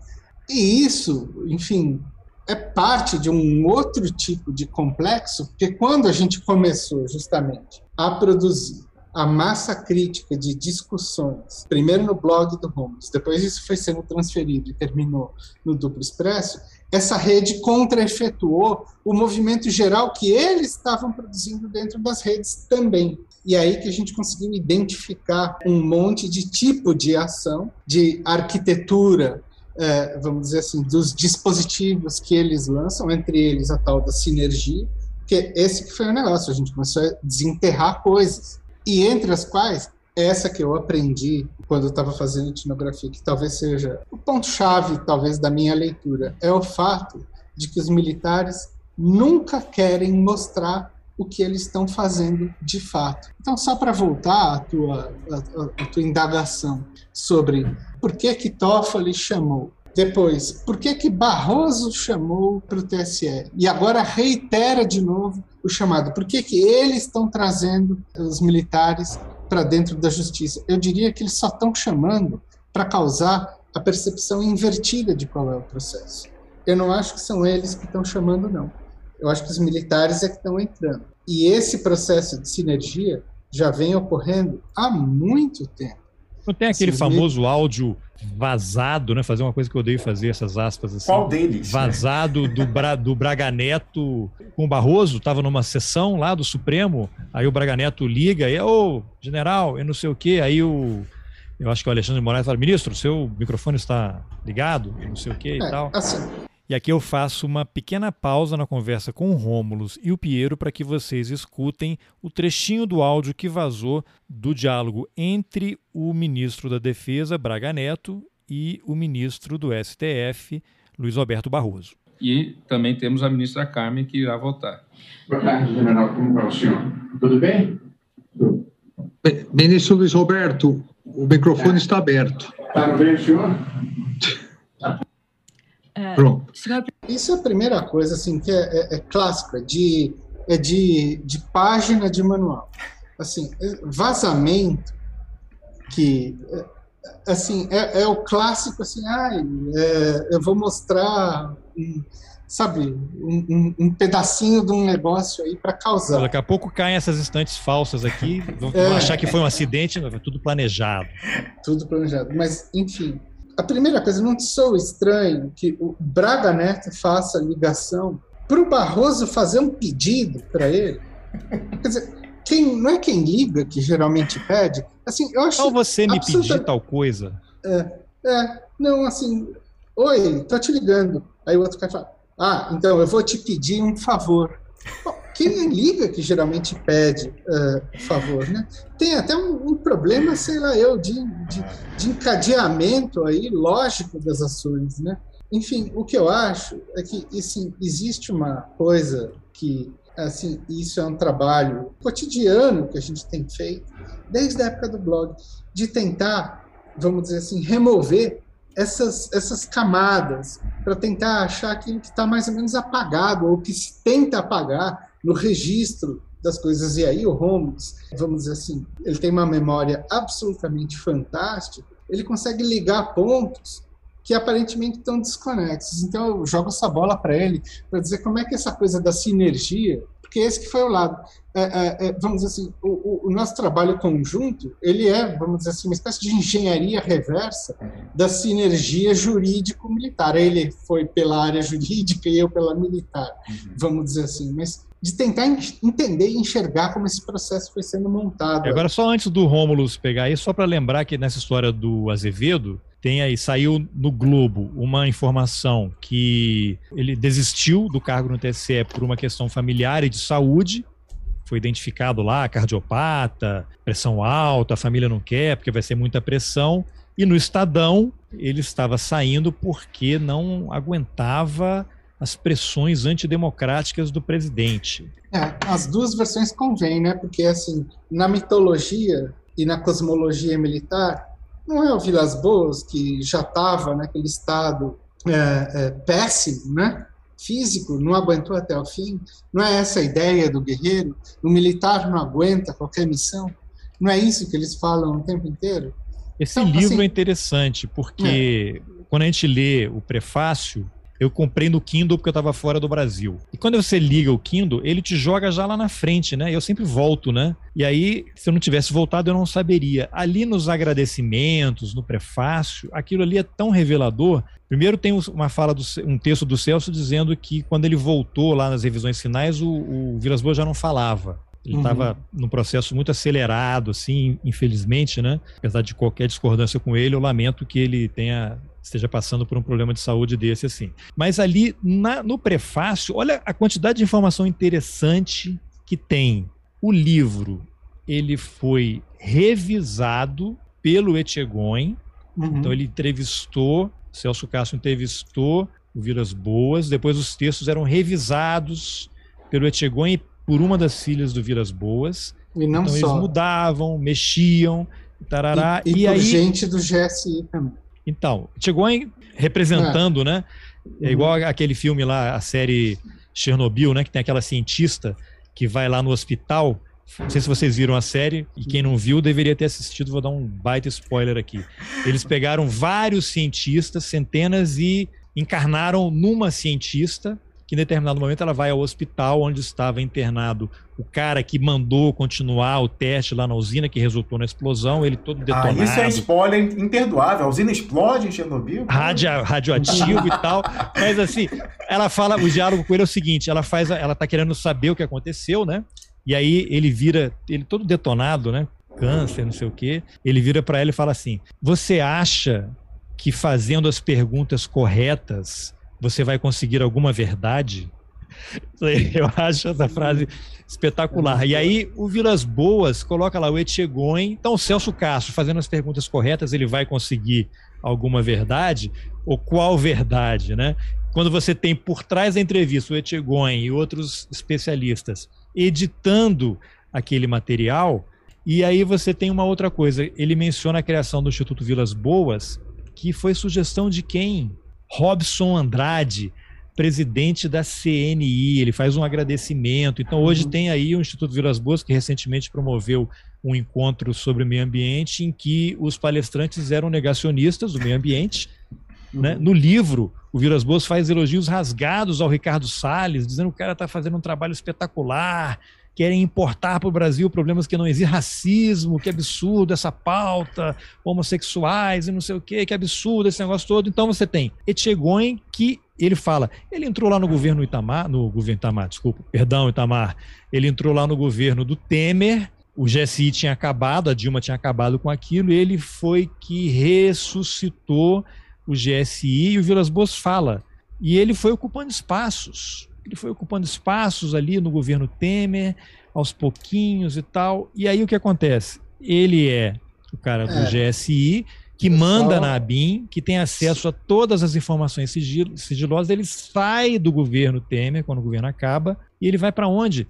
Presidente do Conselho de Administração da FSB, uma das maiores empresas de comunicação da América Latina, maior do Brasil, que tem contratos com estados, prefeituras, com o governo federal. E aí, com quem ele tem a sinergia? Com o PIB brasileiro. Essa uhum. empresa ela dá consultoria para a CNI, tem a conta da CNI há vários anos, Fiesp, governo do estado do Rio de Janeiro, prefeitura, diversas entidades. Então você tem um cara que era do GSI, com acesso à informação sensível, não sei se ele cumpriu quarentena ou não, mesmo que tenha cumprido, né? Ele ainda tem a listinha de telefone, a lista de contatos vai com ele. É, conselheiro, tá na nuvem, né?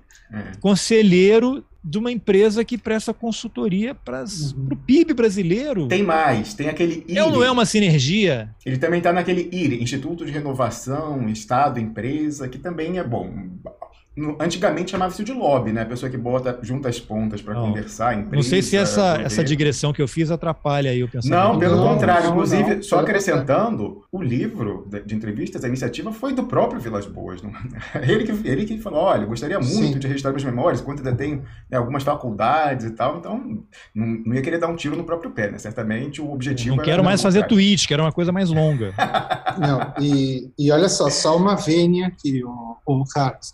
Ele não entrou aos poucos, não, em 2018 não. Ele já entrou rachando. E isso é mais um detalhe de todo ah, esse Aos poucos foi a fala diplomática do é. Boas, general não, Tuiteiro. É, é, é, porque exatamente isso. a ideia sempre é conseguir camuflar ao máximo o registro de tudo aquilo que eles estão fazendo. Então é, é o seguinte: o primeiro ato do Temer foi reconstituir o GSI. O primeiro, antes de qualquer pauta econômica, antes de. E recolocar um militar no Ministério da Defesa. E, e claro, então, assim, não teve. Eles já estavam mandando na situação a essas alturas, em 2016. Com certeza o problema. Não, claro, começou... o tweet foi é. para o Lula não tomar posse né, no Ministério. Bom, Ô, Piero, é... e o próprio Etchegóin tinha todo um protagonismo de oposição à Comissão da Verdade, né? Não, teve todo esse rolo também, enfim, A, parece familiares até, dele citados, é, né? Citados, e parece que alguma injustiça é, ocorreu ali. Não, inclusive existe uma foto do pai do Etchegóin, que era militar, com Damitrione na porta lá do Instituto. Damitrione que era o agente da CIA que ensinava tortura pela América Latina e foi sequestrado e assassinado pelos é, montoneiros lá no Uruguai, né? Tem até um filme aí do Costa Gavra sobre isso. E aqui eu faço uma correção rapidamente, porque eu falei que o Damitrione foi sequestrado e executado pelos montoneiros. Na verdade, ele foi sequestrado e executado pelos tupamaros. Movimento de Liberação Nacional Tupamaros, lá no Uruguai, em agosto de 1970. É, assim, eu acho até difícil que alguém na geração anterior, os pais deles, entendeu, tivesse completo, que tivesse acima de um certo grau na, na hierarquia, tivesse como ficar ausente de todos os, enfim, cruzamentos que o regime militar promovia, entendeu? É na Comissão dizer, da Verdade, o tio é... Etchegoin aparece como um dos operadores da Casa da Morte de Petrópolis. Agora, assim, você também eu acho que é complicado você jogar isso nas costas. Dele, lógico, né? Sim. Dele, enfim. Mas ficou essa aí, mágoa, esse, o revanchismo, né? De novo. Fica, eles discutiam isso o tempo todo. Eu presenciei o tempo todo, lá por volta de 2012, 2013, militares falando, vamos parar de olhar para o retrovisor. A, a, frase que eles gostavam de falar é o seguinte: você viu o que aconteceu com a mulher de Lot? Ela olhou para trás e virou estátua de sal. Bom, já estava dando recado ali, entendeu? Piero, só uma observação. Eu acho que o Etchegói é um exemplo bom para tratar daquela questão da endogamia e endogenia dentro dos militares. Porque algumas pessoas, principalmente né, paisanos da esquerda, entendiam, pô, mas como esse pessoal da geração de hoje fica trazendo para si o ônus de defender os de trás e tal? Explica essa questão de... Eu acho que é, não tem nenhum outro paralelo de organização do Estado que tenha esse grau Explica aí a história. É, eu não sei como é que tá, assim, mas assim, é, é, isso o Celso Castro analisou, não lembro qual foi a última, o último dado que ele pegou, mas assim, dos anos 40 até hoje, é o último dado, mas deve ser recente, progressão aritmética, o, a, o recrutamento de oficiais na mão ser feito com filhos de militares. E às vezes os que não são filhos de militares são parentes por afinidade ou consanguinidade, entendeu? Recrutamento assim, para quê, você diz? Oficiais. Dos tá, novos oficiais é, que entram nas academias militares.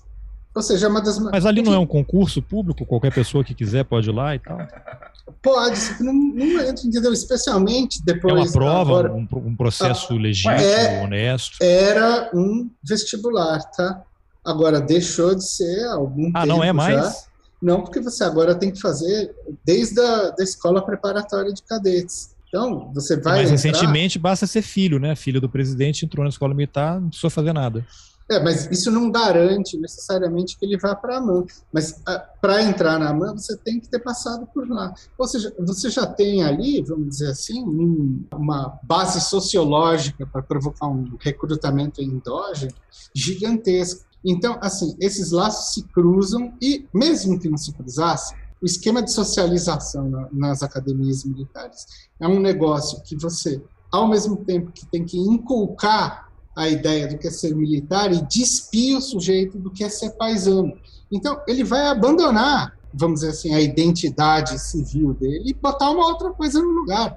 E a partir daquele momento, o resto da vida dele vai se passar dentro de um quartel esse sujeito vai morar num negócio chamado PNR, Próprio Nacional Residencial. Quem que ele vai cruzar nos PNRs?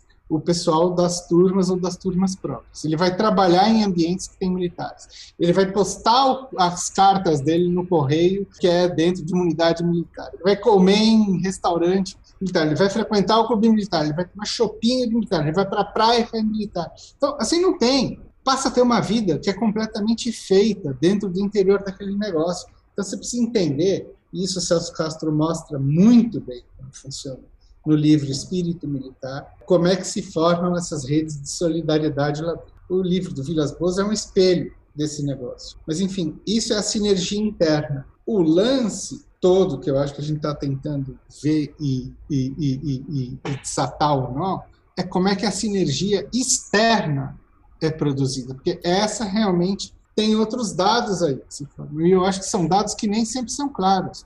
Por quê? Porque esse negócio total, é, é, é, assim, é constantemente apagado dos registros. E muito do que eles usam para fazer esse apagamento de registro é a imprensa, quando noticia esse tipo de coisa. Que é, por exemplo, o Barroso que foi que tomou a iniciativa de chamar alguém para vir, que foi o Toffoli que teve a iniciativa de chamar alguém para vir, que foi não sei quem que teve a iniciativa para botar militar lá dentro. Toffoli que teve a iniciativa e depois disse que foi um processo, né? Não foi ditadura, não foi golpe. Bom, aí, né? Não, então, a, a, função do Fernando Azevedo e Silva foi isso. Ele ensinou ao Toffoli, o Toffoli falou isso. Não, porque eu agora não falo nem golpe nem revolução. É movimento que não traz um juízo valorativo. Tá? Movimento de 64. Por isso que eu falei então, movimento você... antes, hein, gente? Falei de forma irônica. Então, quando você diz que ele está sendo pressionado para, vamos dizer assim, aumentar é, a escalada golpista, entre aspas, eu vou botar bem entre aspas golpista, porque isso para mim é uma espécie de blefe que está sendo feito. Eu acho o seguinte: você, antes de tudo, quando vai analisar um militar, tem que olhar para os parâmetros militares dele. E aí ver que não tem sentido nenhum do ponto de vista militar ele está, vamos dizer assim, abandonando a função em função de um surto de civilidade entendeu? De, de resistência institucional a algo que está se processando num conluio entre Bolsonaro e um grupo de cooptados que ele pôs no bolso. Porque a gente tem que inverter essa equação desde o começo. Quem foi cooptado para o projeto foi o Bolsonaro, não foram os militares. Isso não era um projeto pessoal do Bolsonaro e nunca foi. Então, assim, eu acho que a gente tem que partir de um lugar para começar a analisar o quebra-cabeça em cima do ponto de partida e não em cima do ponto de chegada. É, é interessante isso, que, que, o Bolsonaro é que estava no bolso, ou na manga, ou na cartola deles. Né? E aí tem uma, um momento na campanha em que a TV Globo fez aquelas matérias clássicas acompanhar a semana do candidato, né? Aí acompanharam o Haddad e foram acompanhar o Bolsonaro. E foi patético, porque durante vários dias o repórter tinha que dizer sim que a equipe não foi autorizada a entrar e ficavam lá de plantão na porta do condomínio lá na Barra da Tijuca. Hoje não fomos autorizados a entrar, mas ele recebeu visita de não sei o que, não sei o que, não sei o que. E deixaram eles pontualmente entrarem, mostrar o Bolsonaro tomando aquele café da manhã lá com requeijão, com, com doce é, de leite e não sei o que e tal. E aí tem uma hora em que o Bolsonaro fala para eles, assim, foi aqui nesta mesa que eu tive a ideia de me candidatar a presidente da República, tomando aqui esse pingado e esse pão aqui com requeijão e tal. Quer dizer, foi naquele momento que a Dilma estava muito mal e aí que ele teve um insight. É. Assim, pronto, é, é a minha vez. Abriu um portal, houve um alinhamento planetário, abriu um portal e ele pulou. E já veio, já veio junto, essa coisa do alinhamento, né? Já veio junto um convite para ele ir à solenidade de formação dos, dos cadetes na AMAN, né, Piero? Junto... Desde 2014. Ah, ele é. ficava num portal, agora eu vou para é. 2014. Aí abriu o portal, ele ia para 2014. É. Foi sendo uma coisa, um metaverso, né? Sendo é, construído aí. É. Então, pra, é bom a gente ressaltar isso, prestar bastante atenção nisso, porque é o seguinte: houve inúmeras divulgações na imprensa. Eu vou falar divulgação mesmo, porque isso aí é press release que eles soltam, né? como se fosse matéria, de que a adesão dos militares à candidatura do Bolsonaro só teria ocorrido em 2018. Agora, assim, quando a gente vê o vídeo dele em 2014 na AMAN, fica, é, é, isso é, é, é, é facilmente desmontável, esse argumento. Mas eles insistem nisso. Então, sabe aquela mentira de tanto se insiste, acaba se tornando uma espécie de verdade? Assim, por mais que a gente fale, sempre aparece artigo na imprensa, isso assim eu vejo até hoje, e análise de colega, de cientista social, cientista político, Falou, não, mas a candidatura do, do Bolsonaro foi de última hora aí que os militares aderiram. O Mourão foi de última hora. Bom, tem foto do Mourão lá na mão com o Bolsonaro ali, lado a lado. Veja, um general da ativa, lado a lado com o Bolsonaro em 2016, 2017. Descumprindo o regulamento militar? Completamente. Enfim, o negócio já tinha sido colocado de ponta cabeça. Sob as barbas de ministros da defesa do governo do PT, do governo é, é, Dilma Rousseff, àquela altura.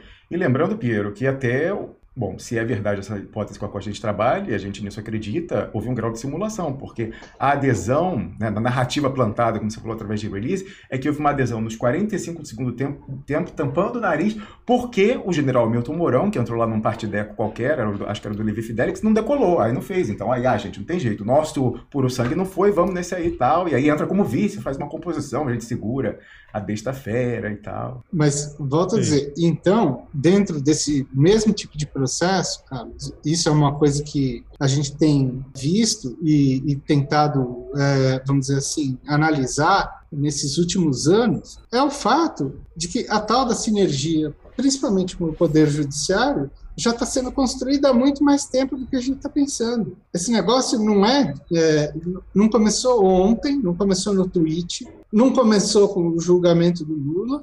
Pelo contrário, isso foi reforçado, inclusive, por disposições que ocorreram dentro do governo, principalmente Dilma, e é uma coisa que eu acho que, enfim, está no nó da questão disso que a gente está vendo hoje, que é apresentado para a gente eu acho que esse é o problema, acho que o Romulo pode falar disso até melhor do que eu, como uma espécie de embate entre militares e judiciário, que eu acho que tem uma função de apagamento da ideia de que existe uma sinergia ali. Romulo, que praticamente não conseguiu falar hoje, né? a chance agora. Ô Piero, lembrando, né, a gente falava desse tweet do Vilas Boas, já mencionou várias vezes, em que ele se dirige ao, né, ao presidente, então presidente do, do Tribunal Regional Federal da Quarta Região, Thompson Flores. Eu até lembrei dessa história que a gente estava aqui discutindo, né? Ah, mas não é um concurso público, não era um concurso público para entrar na MAN. Aí eu brincar falando que, ué, o mérito, o mérito é genético, a, a, aptidão para ser militar passa, ué, por que não? Ninguém fez uma pesquisa sobre o código genético dessas pessoas, vai ver que tem lá um DNA específico. E sabe que a família Thompson Flores tem essa questão também do mérito genético que vai passando a gerações secular, inclusive. O Thompson Flores, que presidiu o Tribunal Regional Federal da Quarta Região, quando esse julgou o Lula mandou para a cadeia em 2018, né, e semanas antes tem o tweet do Vilas Boas, falando, olha aí, botando a foto, né, olha aí o comandante, qual é o nome da, do, do, Comando do Sul, como é que é o nome, Piero, da região lá? Era o Mioto falecido general Mioto, que morreu de Covid. Mas comandante do Comando Sul, qual que é o nome? Do Comando Militar do Sul. Comando Militar do Sul, tomando um cafezinho ali oficial na, na repartição com o Thompson Flores, desembargador Thompson Flores, então presidente daquele tribunal, falou, olha aí como a gente está sempre em sinergia e tal, né? ficou famoso isso e tal. E na sequência, o, o, o, o, tweet do Vilas Boas, famoso, que ficou famoso, é depois, quando ele, na véspera do julgamento no STF, fala o pessoal que, que o exército, assim como a, o anseio da população em geral, era pelo combate à corrupção e tal. Mas antes, lá atrás, quando a condenação, cujo recurso vai para o STF depois, lá, é o habeas corpus, ele faz esse tweet falando: olha aí, como a gente está junto aí, o Comando Militar do Sul e o Tribunal Regional Federal da Quarta Região sempre atuando em sinergia. Né? Aí a gente estava de olho nessas questões. Mas essa família Thompson Flores, né, cujo representante mais destacado na atualidade é esse sujeito, que foi, agora faz parte dessa turma lá, recursal, essa família está na juristocracia desde o Brasil Império. Né? Então, o patriarca lá original começou a entrar na, ainda no, na, com alguma coisa aí de juiz, desembargador, de alçada, alguma coisa, ainda nos territórios do Império. Depois tem um representante, talvez seja até o mesmo aqui, não, acho que é o filho e tal, que é, se torna presidente da província do Rio Grande do Sul àquela altura, e, e quando era presidente da província, é, responsável por um massacre estudantil lá na República Velha. Um dos representantes dessa dinastia foi o comandante, ó, ó sinergia familiar, exército, juristocracia. Então, o mais antigo era juristocrata lá. Aí, um raminho era o último comandante que foi responsável pela batalha final em Canudos, inclusive lá veio a morrer, mas pelo massacre final. E aí, até quando eu lembrava desse nome, Thompson Flores, porque o vovô desse Thompson Flores atual foi nomeado ministro do STF pelo Costa e Silva, né? Então você vê também a questão. Um, ah, e o tio dele foi prefeito biônico de Porto Alegre, também nomeado por general para presidir a capital, né, do Rio Grande do Sul. E tem outros aí, parece que também é, foram muito bem no Itamaraty e tal. E outros. Mas é uma família que vem tendo esse mérito, às vezes por concurso, às vezes por indicação política, também a genética vem passando, né, direto. E aí eu lembrava que, como, como eu falei, eu fiz mestrado em Direito Internacional na Universidade do Rio de Janeiro, e na bibliografia que eu estudei para fazer o concurso, que era concurso, né?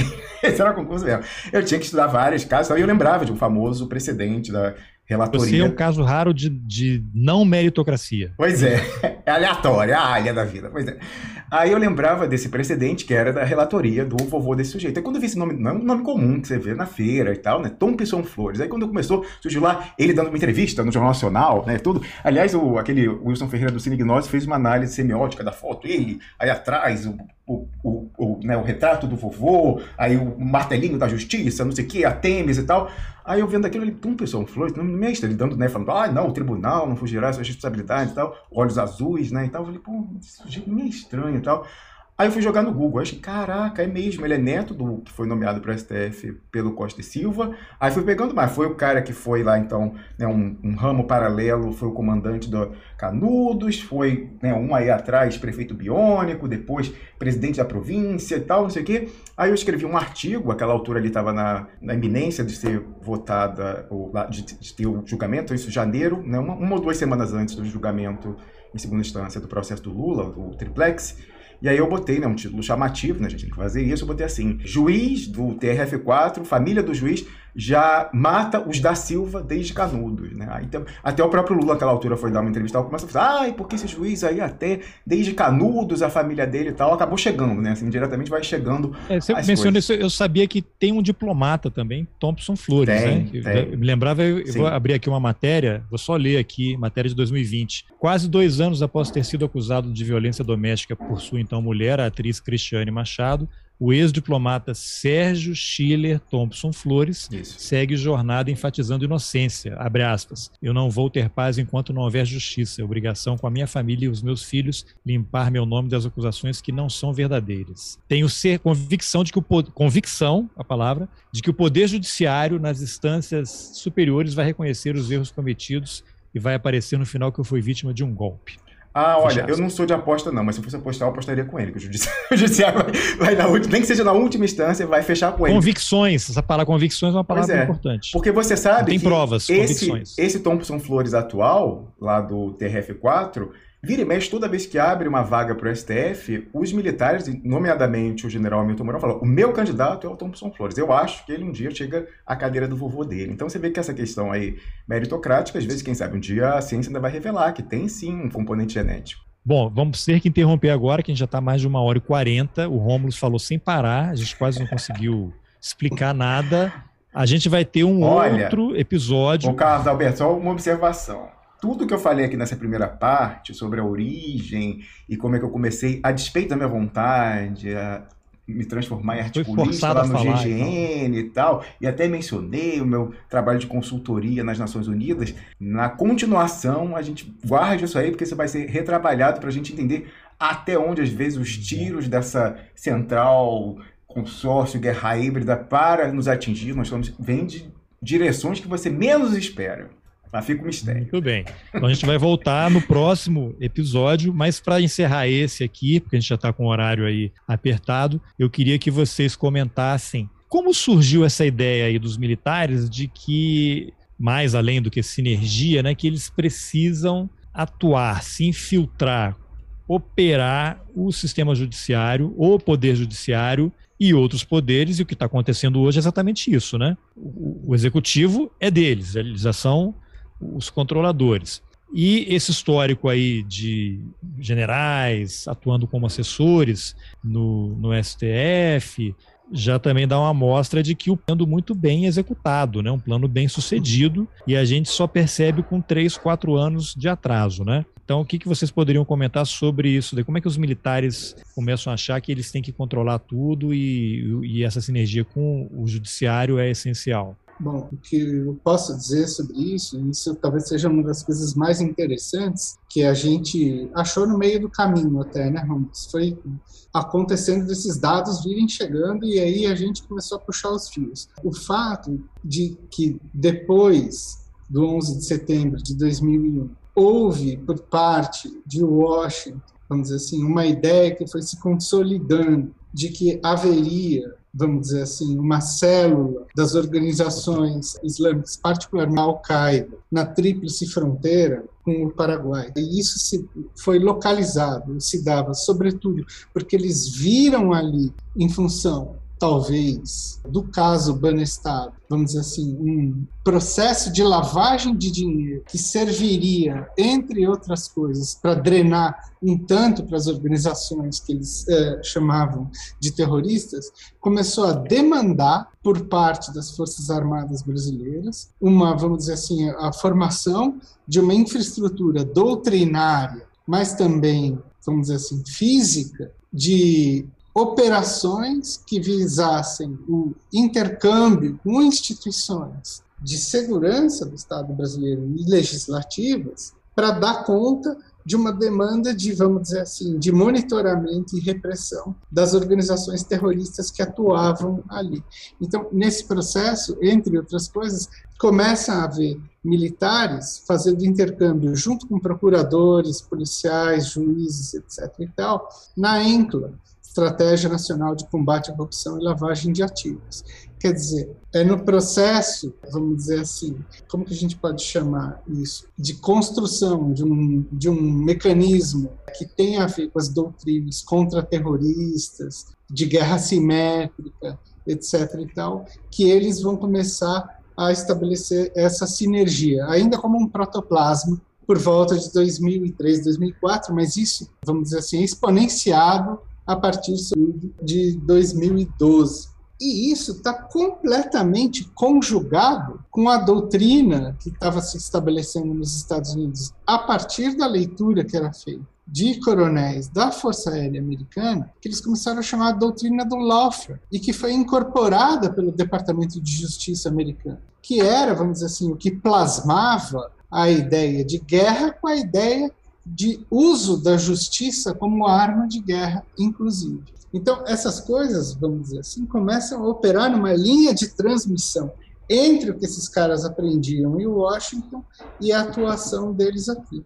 Não à toa que o, vamos dizer assim, o principal elemento de coordenação de uma nova estratégia brasileira que desse conta do que está acontecendo nas ações contra terroristas, etc. e tal, foi pensado e formulado sob a batuta do então general de divisão Vilas Boas, lá por volta de 2008 e 2009. Exatamente. Você citou aí o caso do Banestado, Piero, e um dos momentos mais marcantes da nossa história, trajetória no Duplo Expresso, foi quando a gente publicou em 2020, né? Acho que foi 2020. A, palavra, é... a menção da palavra banestado, o Rômulo fica nervoso, né?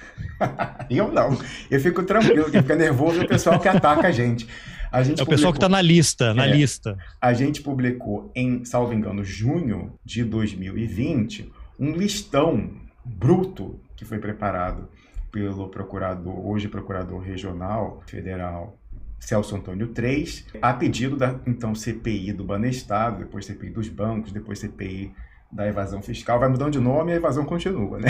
Isso aqui não é só. Mas, enfim, é, essa, é, ele preparou um listão, a pedido daquela CPI, de quem teria feito. É uma lista enorme, ele fez um corte já àquela altura, dizendo assim, olha, só vou pegar quem mandou mais de 100 mil. Mas aí a pessoa que mandou 2,99 entrou, não entrou, nem sei. Já, já tive a oportunidade de entrevistá-lo lá numa, num programa épico de 5 horas com ele, Requião, e o delegado José Castilho Neto, para né, passar limpo os bastidores dessa questão. Até interessante, o José Castilho Neto fala da, dessa preocupação dos gringos com. Depois vamos, vou deixar o link desse, é. dessa saga aqui nas informações do episódio. É, financiamento ao terrorismo, que ele conseguiu lá quebrar uma, né, de, de, de, uma tacada só, vários sentidos de contas CC5 em Nova York, porque foi logo depois do 11 de setembro, e aí por conta disso, perdão, meu alarme aqui, por conta disso ele conseguiu convencer um juiz lá, o estado psicológico ele explorou um pouco isso, mas havia ali de fato remessas naquela região de tríplice fronteira, porque tem a comunidade sírio-libanesa que mandava para algumas organizações lá, porque até para né, coisa pouca para, porque esse pessoal que faz a previdência social lá das comunidades respectivas, lá confessionais, no Líbano, por exemplo. Nem era o financiamento de organizações em si, mas é aquela, né, aquela questão, os gringos né, é, arredondam para cima essa questão de do que é terrorismo, o que, é que não é, fica um pouco a critério de juiz administrativo, o que, é que convém a eles no momento dizer o que é o que não é. Mas o de fato é que, com isso, a atenção dos gringos veio para cá, eles começaram a fazer essa sinergia para dentro, né, Pedro, mas também para fora, com os gringos, os treinamentos, as tecnologias e tal. E essa lista do Banestado foi preparada pelo São Antônio 3 lá atrás, foi para a CPMI fazer seus trabalhos naquela altura, ela não, originalmente não era para ser sigilosa. o Celso Antônio III, quando mandou os documentos das investigações dele naquele caso, ele não pediu sigilo.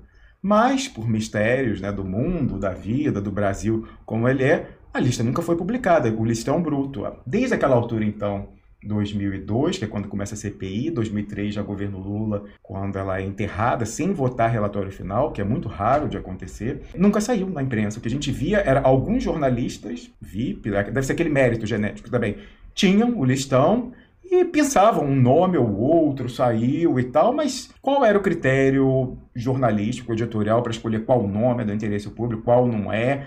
Aí você pode dizer, ah, pessoas que estão na política, pessoas que estão com destaque no meio empresarial tal. Bom, se esse era o critério, falhou muito, porque quando a gente pegou esse listão bruto e jogou na rede, a própria rede voltou com vários nomes relevantíssimos do ponto de vista da política, da economia e até do judiciário. E uma das surpresas maiores que eu tive, você vê como é, essa coisa de trabalho em rede é interessante. Eu joguei para a rede, convencido por Piero Line, a gente estava esperando um pessoal aí que tinha se voluntariado para fazer uma auditoria, o pessoal profissional auditor da auditoria cidadã falou: ah, a gente vai auditar isso aí e tal, e aí a gente segurou alguns meses para eles conseguirem fazer, porque eles disseram que fazer algo interessante que era cruzar esses nomes com o cadastro de devedores da União, de impostos e tal. Ó, o cara sonegou aqui e não paga o imposto aqui e tal.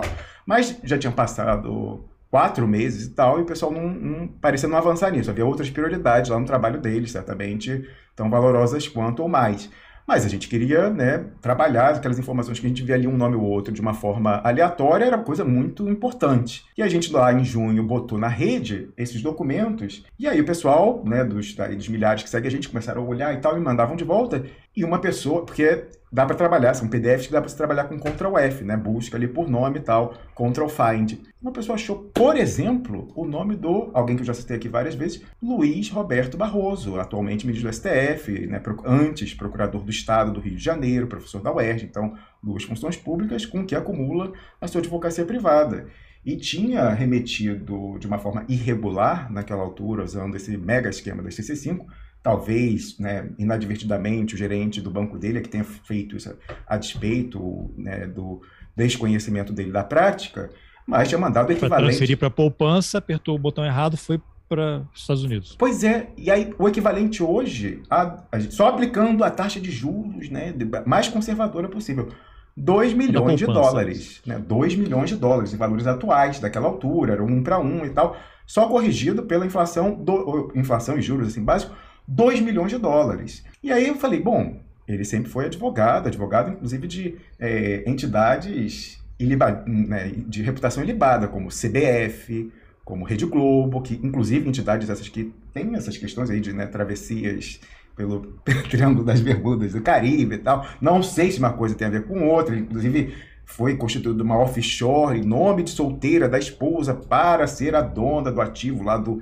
imóvel em Miami, em Key Biscayne, né, um lugar bacanérrimo, onde ele vai passar férias e tal. Não sei se uma coisa tem a ver com. Não sei, por exemplo, seria até irresponsável associar esse dinheiro, foi o que foi comprar esse imóvel, não tem como saber, ele nunca respondeu. E foi perguntado isso, ele foi perguntado por quê? Qual é a preocupação que, por exemplo, eu não quero ter? Eu quero dormir muito tranquilo sem essa preocupação. Ele, como eu falei, àquela altura dessa remessa dos anos 90, ele já era procurador do Estado do Rio de Janeiro, né, ele entra nos anos 80 como procurador do Estado, ele era advogado de entidades como o Globo, e CBF, e, também uma dessas de fumante, tal, de Souza, Philip, é, Philip Morris, não sei, mas outros né, famosos, sempre um parecerista importante nessa área do direito constitucional, e ele também era professor da UERJ. Mas esse dinheiro que foi remetido, então, de forma irregular, e que pode ter sido aí, né, quando você tem evasão de divisas, é uma coisa. Aí você tem também, talvez, né, inevitavelmente, a sonegação fiscal. Então, muitas das pessoas que foram para esse listão do Celso 3, elas fizeram um acordo com a Receita Federal para pagar o imposto sobre esse valor que não tinha sido declarado. Notoriamente, veja que coisa, Márcio Tomás Bastos, ministro da Justiça do Lula, ele estava no listão não tinha pagado o imposto, e parece que ele fez um acordo, o Requião relata isso nessa conversa. Ele pagou lá o imposto que era devido e tal, não sei o quê. Só que é o problema, pagar o imposto, beleza, mas qual a origem do dinheiro? Né? Que o dinheiro foi, saiu de uma forma irregular, isso pode ser sanado, pagar o imposto, voltou e tal. Mas a origem, por quê? Qual é o problema? Eu quero crer, né, e quero dormir na tranquilidade de que alguém que presidiu até outro dia o TSE, que mais alguns meses e anos vai presidir o STF, que essa pessoa não é passível, em hipótese nenhuma, de pressões não republicanas em off. A gente falava aí da ligação do general para ele. Eu quero crer que nunca um general pode ligar para ele e falar: Ô Barroso, olha só, tem aqui aquele valor, tal, não sei o que, e a origem, que é o problema. Por quê? A origem, se for então os 2 milhões de dólares naquela altura de, de recebidos na qualidade de honorários pagos, declarados por serviços prestados da Globo, para a Globo, para a CBF, para quem quer que seja, beleza, né? Esqueceu de, de recolher, né? descuido administrativo, enviou de uma forma irregular para fora para se blindar da inflação, o que é que seja. Beleza, agora eu quero dormir na certeza de que nunca poderá ser um valor, primeiramente, ou de caixa 2 pago para esse pessoal, ou pior ainda, essa é a pior hipótese, tenho certeza que não é o caso, algo recebido para deixar de fazer algo na qualidade de procurador do Estado do Rio de Janeiro, no popular corrupção, e aí essa pressão fica para. Eu quero crer que não. Eu gostaria muito, já pedimos, e outro jornalista pediu também no nosso lugar, que explicasse, que ele esclarecesse é, a origem desses valores. Você sabe que o gabinete dele respondeu, né? Um, tinha um jornalista aí de um veículo que queria ajudá-lo, né? E ficava todo nas redes tentando retorquir, tipo, ah, mas isso que você fala é leviano e tal. E ele entrou em contato com a assessoria do ministro e aí perguntou, mas vem cá, e esse valor e tal? Aí o Barroso foi, né, através da assessoria, falou assim: não, mas é, o ministro nunca foi correntista do Banestado. Bom, ninguém falou que ele foi. Inclusive, nesse mega esquema da CC5, vários bancos participavam. Todos os bancos participavam. E não tem nada a ver uma coisa com a outra. Nunca foi correntista do Banestado. E, com relação a remessas, o ministro, ao longo da sua vida, trabalhou e estudou diversas vezes nos Estados Unidos. Bom, acabou. Aí eu falei assim, ah, é. Aí eu peguei, né, de quando veio, voltou isso aí, o cara, né, o jornalista queria ajudar, falou, olha aí, tá vendo? Danou-se Romulo Maia, Duplo Expresso, a leviandade e tal. E bom, vamos pegar o currículo Lattes dele, ele que é professor e tal, vamos pegar, vamos olhar a trajetória nesses anos em que foi feita a remessa. Não esteve nos Estados Unidos nesse período, no período ali da remessa, não teve. E o único curso que eu encontrei que havia nesse período era um curso de cinco dias em Harvard. Olha, se um curso de cinco dias, com estadia nos melhores hotéis, melhores restaurantes, melhores honorários para professores custar 2 milhões de dólares, eu estou no negócio errado. Eu quero ir dar aula lá em Harvard. Mas é só algo que a gente pode trabalhar e detalhar no nosso próximo Ele estava hospedado, talvez, lá em. Como é que é aquela cidade lá dos cassinos? Las Vegas? Ele estava em Las Vegas.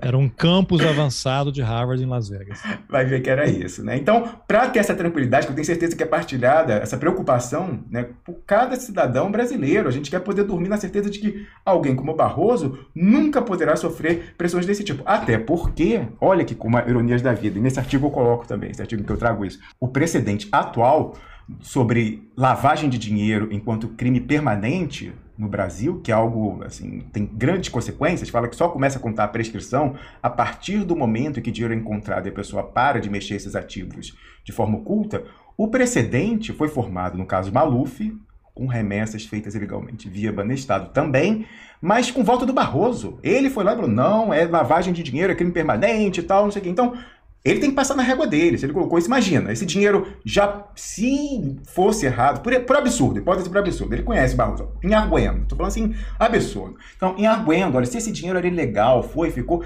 enquanto não for descoberto e parar de ser movimentado, aí, aí, não, não, começou a contar prescrição, entendeu? Poderia alguém, se fosse o caso, absurdo, certamente, pegar o telefone e fazer ligação poderia pressionar dessa forma. A gente não quer de forma nenhuma que esse alto cargo na hierarquia do judiciário brasileiro seja passível, né? Afinal, a gente acredita nas instituições, na independência, né? E por conta disso, eu tenho certeza que ele não se furtará algum dia, algum dia a prestar esses esclarecimentos para que todos possamos dormir muito tranquilos. Tudo bem, então vamos deixar esses tópicos aí que vocês começaram a, a tocar em suspenso, que a gente vai ter um, um, segundo episódio do. Eu não sei, eu tô até pensando no título aqui, né? O duplo expresso na guerra híbrida. Uma coisa assim para chamar a atenção. Parte 2, que será provavelmente daqui a duas semanas. Então, agradeço demais aí, Rômulus, Piero.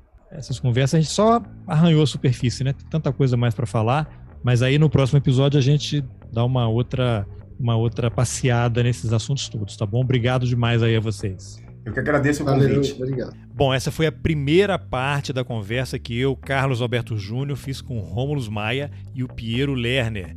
No próximo episódio, a gente vai aprofundar essa relação entre militares e judiciário, eleições, urnas eletrônicas, impressão de voto e outras coisas mais. Se você gostou, compartilhe nas suas redes sociais, nos seus grupos de WhatsApp, de Telegram, mande o link por e-mail. Vamos implodir essa guerra híbrida por dentro. E se você acha importante apoiar o jornalismo independente, considere a possibilidade de contribuir com roteirices. É possível colaborar com qualquer valor pelo Pix ou pela plataforma Catarse a partir de R$ reais mensais. Os links estão nas informações do episódio. Lembrando que o Roteiristas agora tem um canal no YouTube. Entra lá, assine, compartilhe com aquela pessoa que você sabe que odeia podcast, mas adora assistir vídeo. Fica aí a dica. Obrigado pela companhia e até o próximo Roteiristas. Valeu!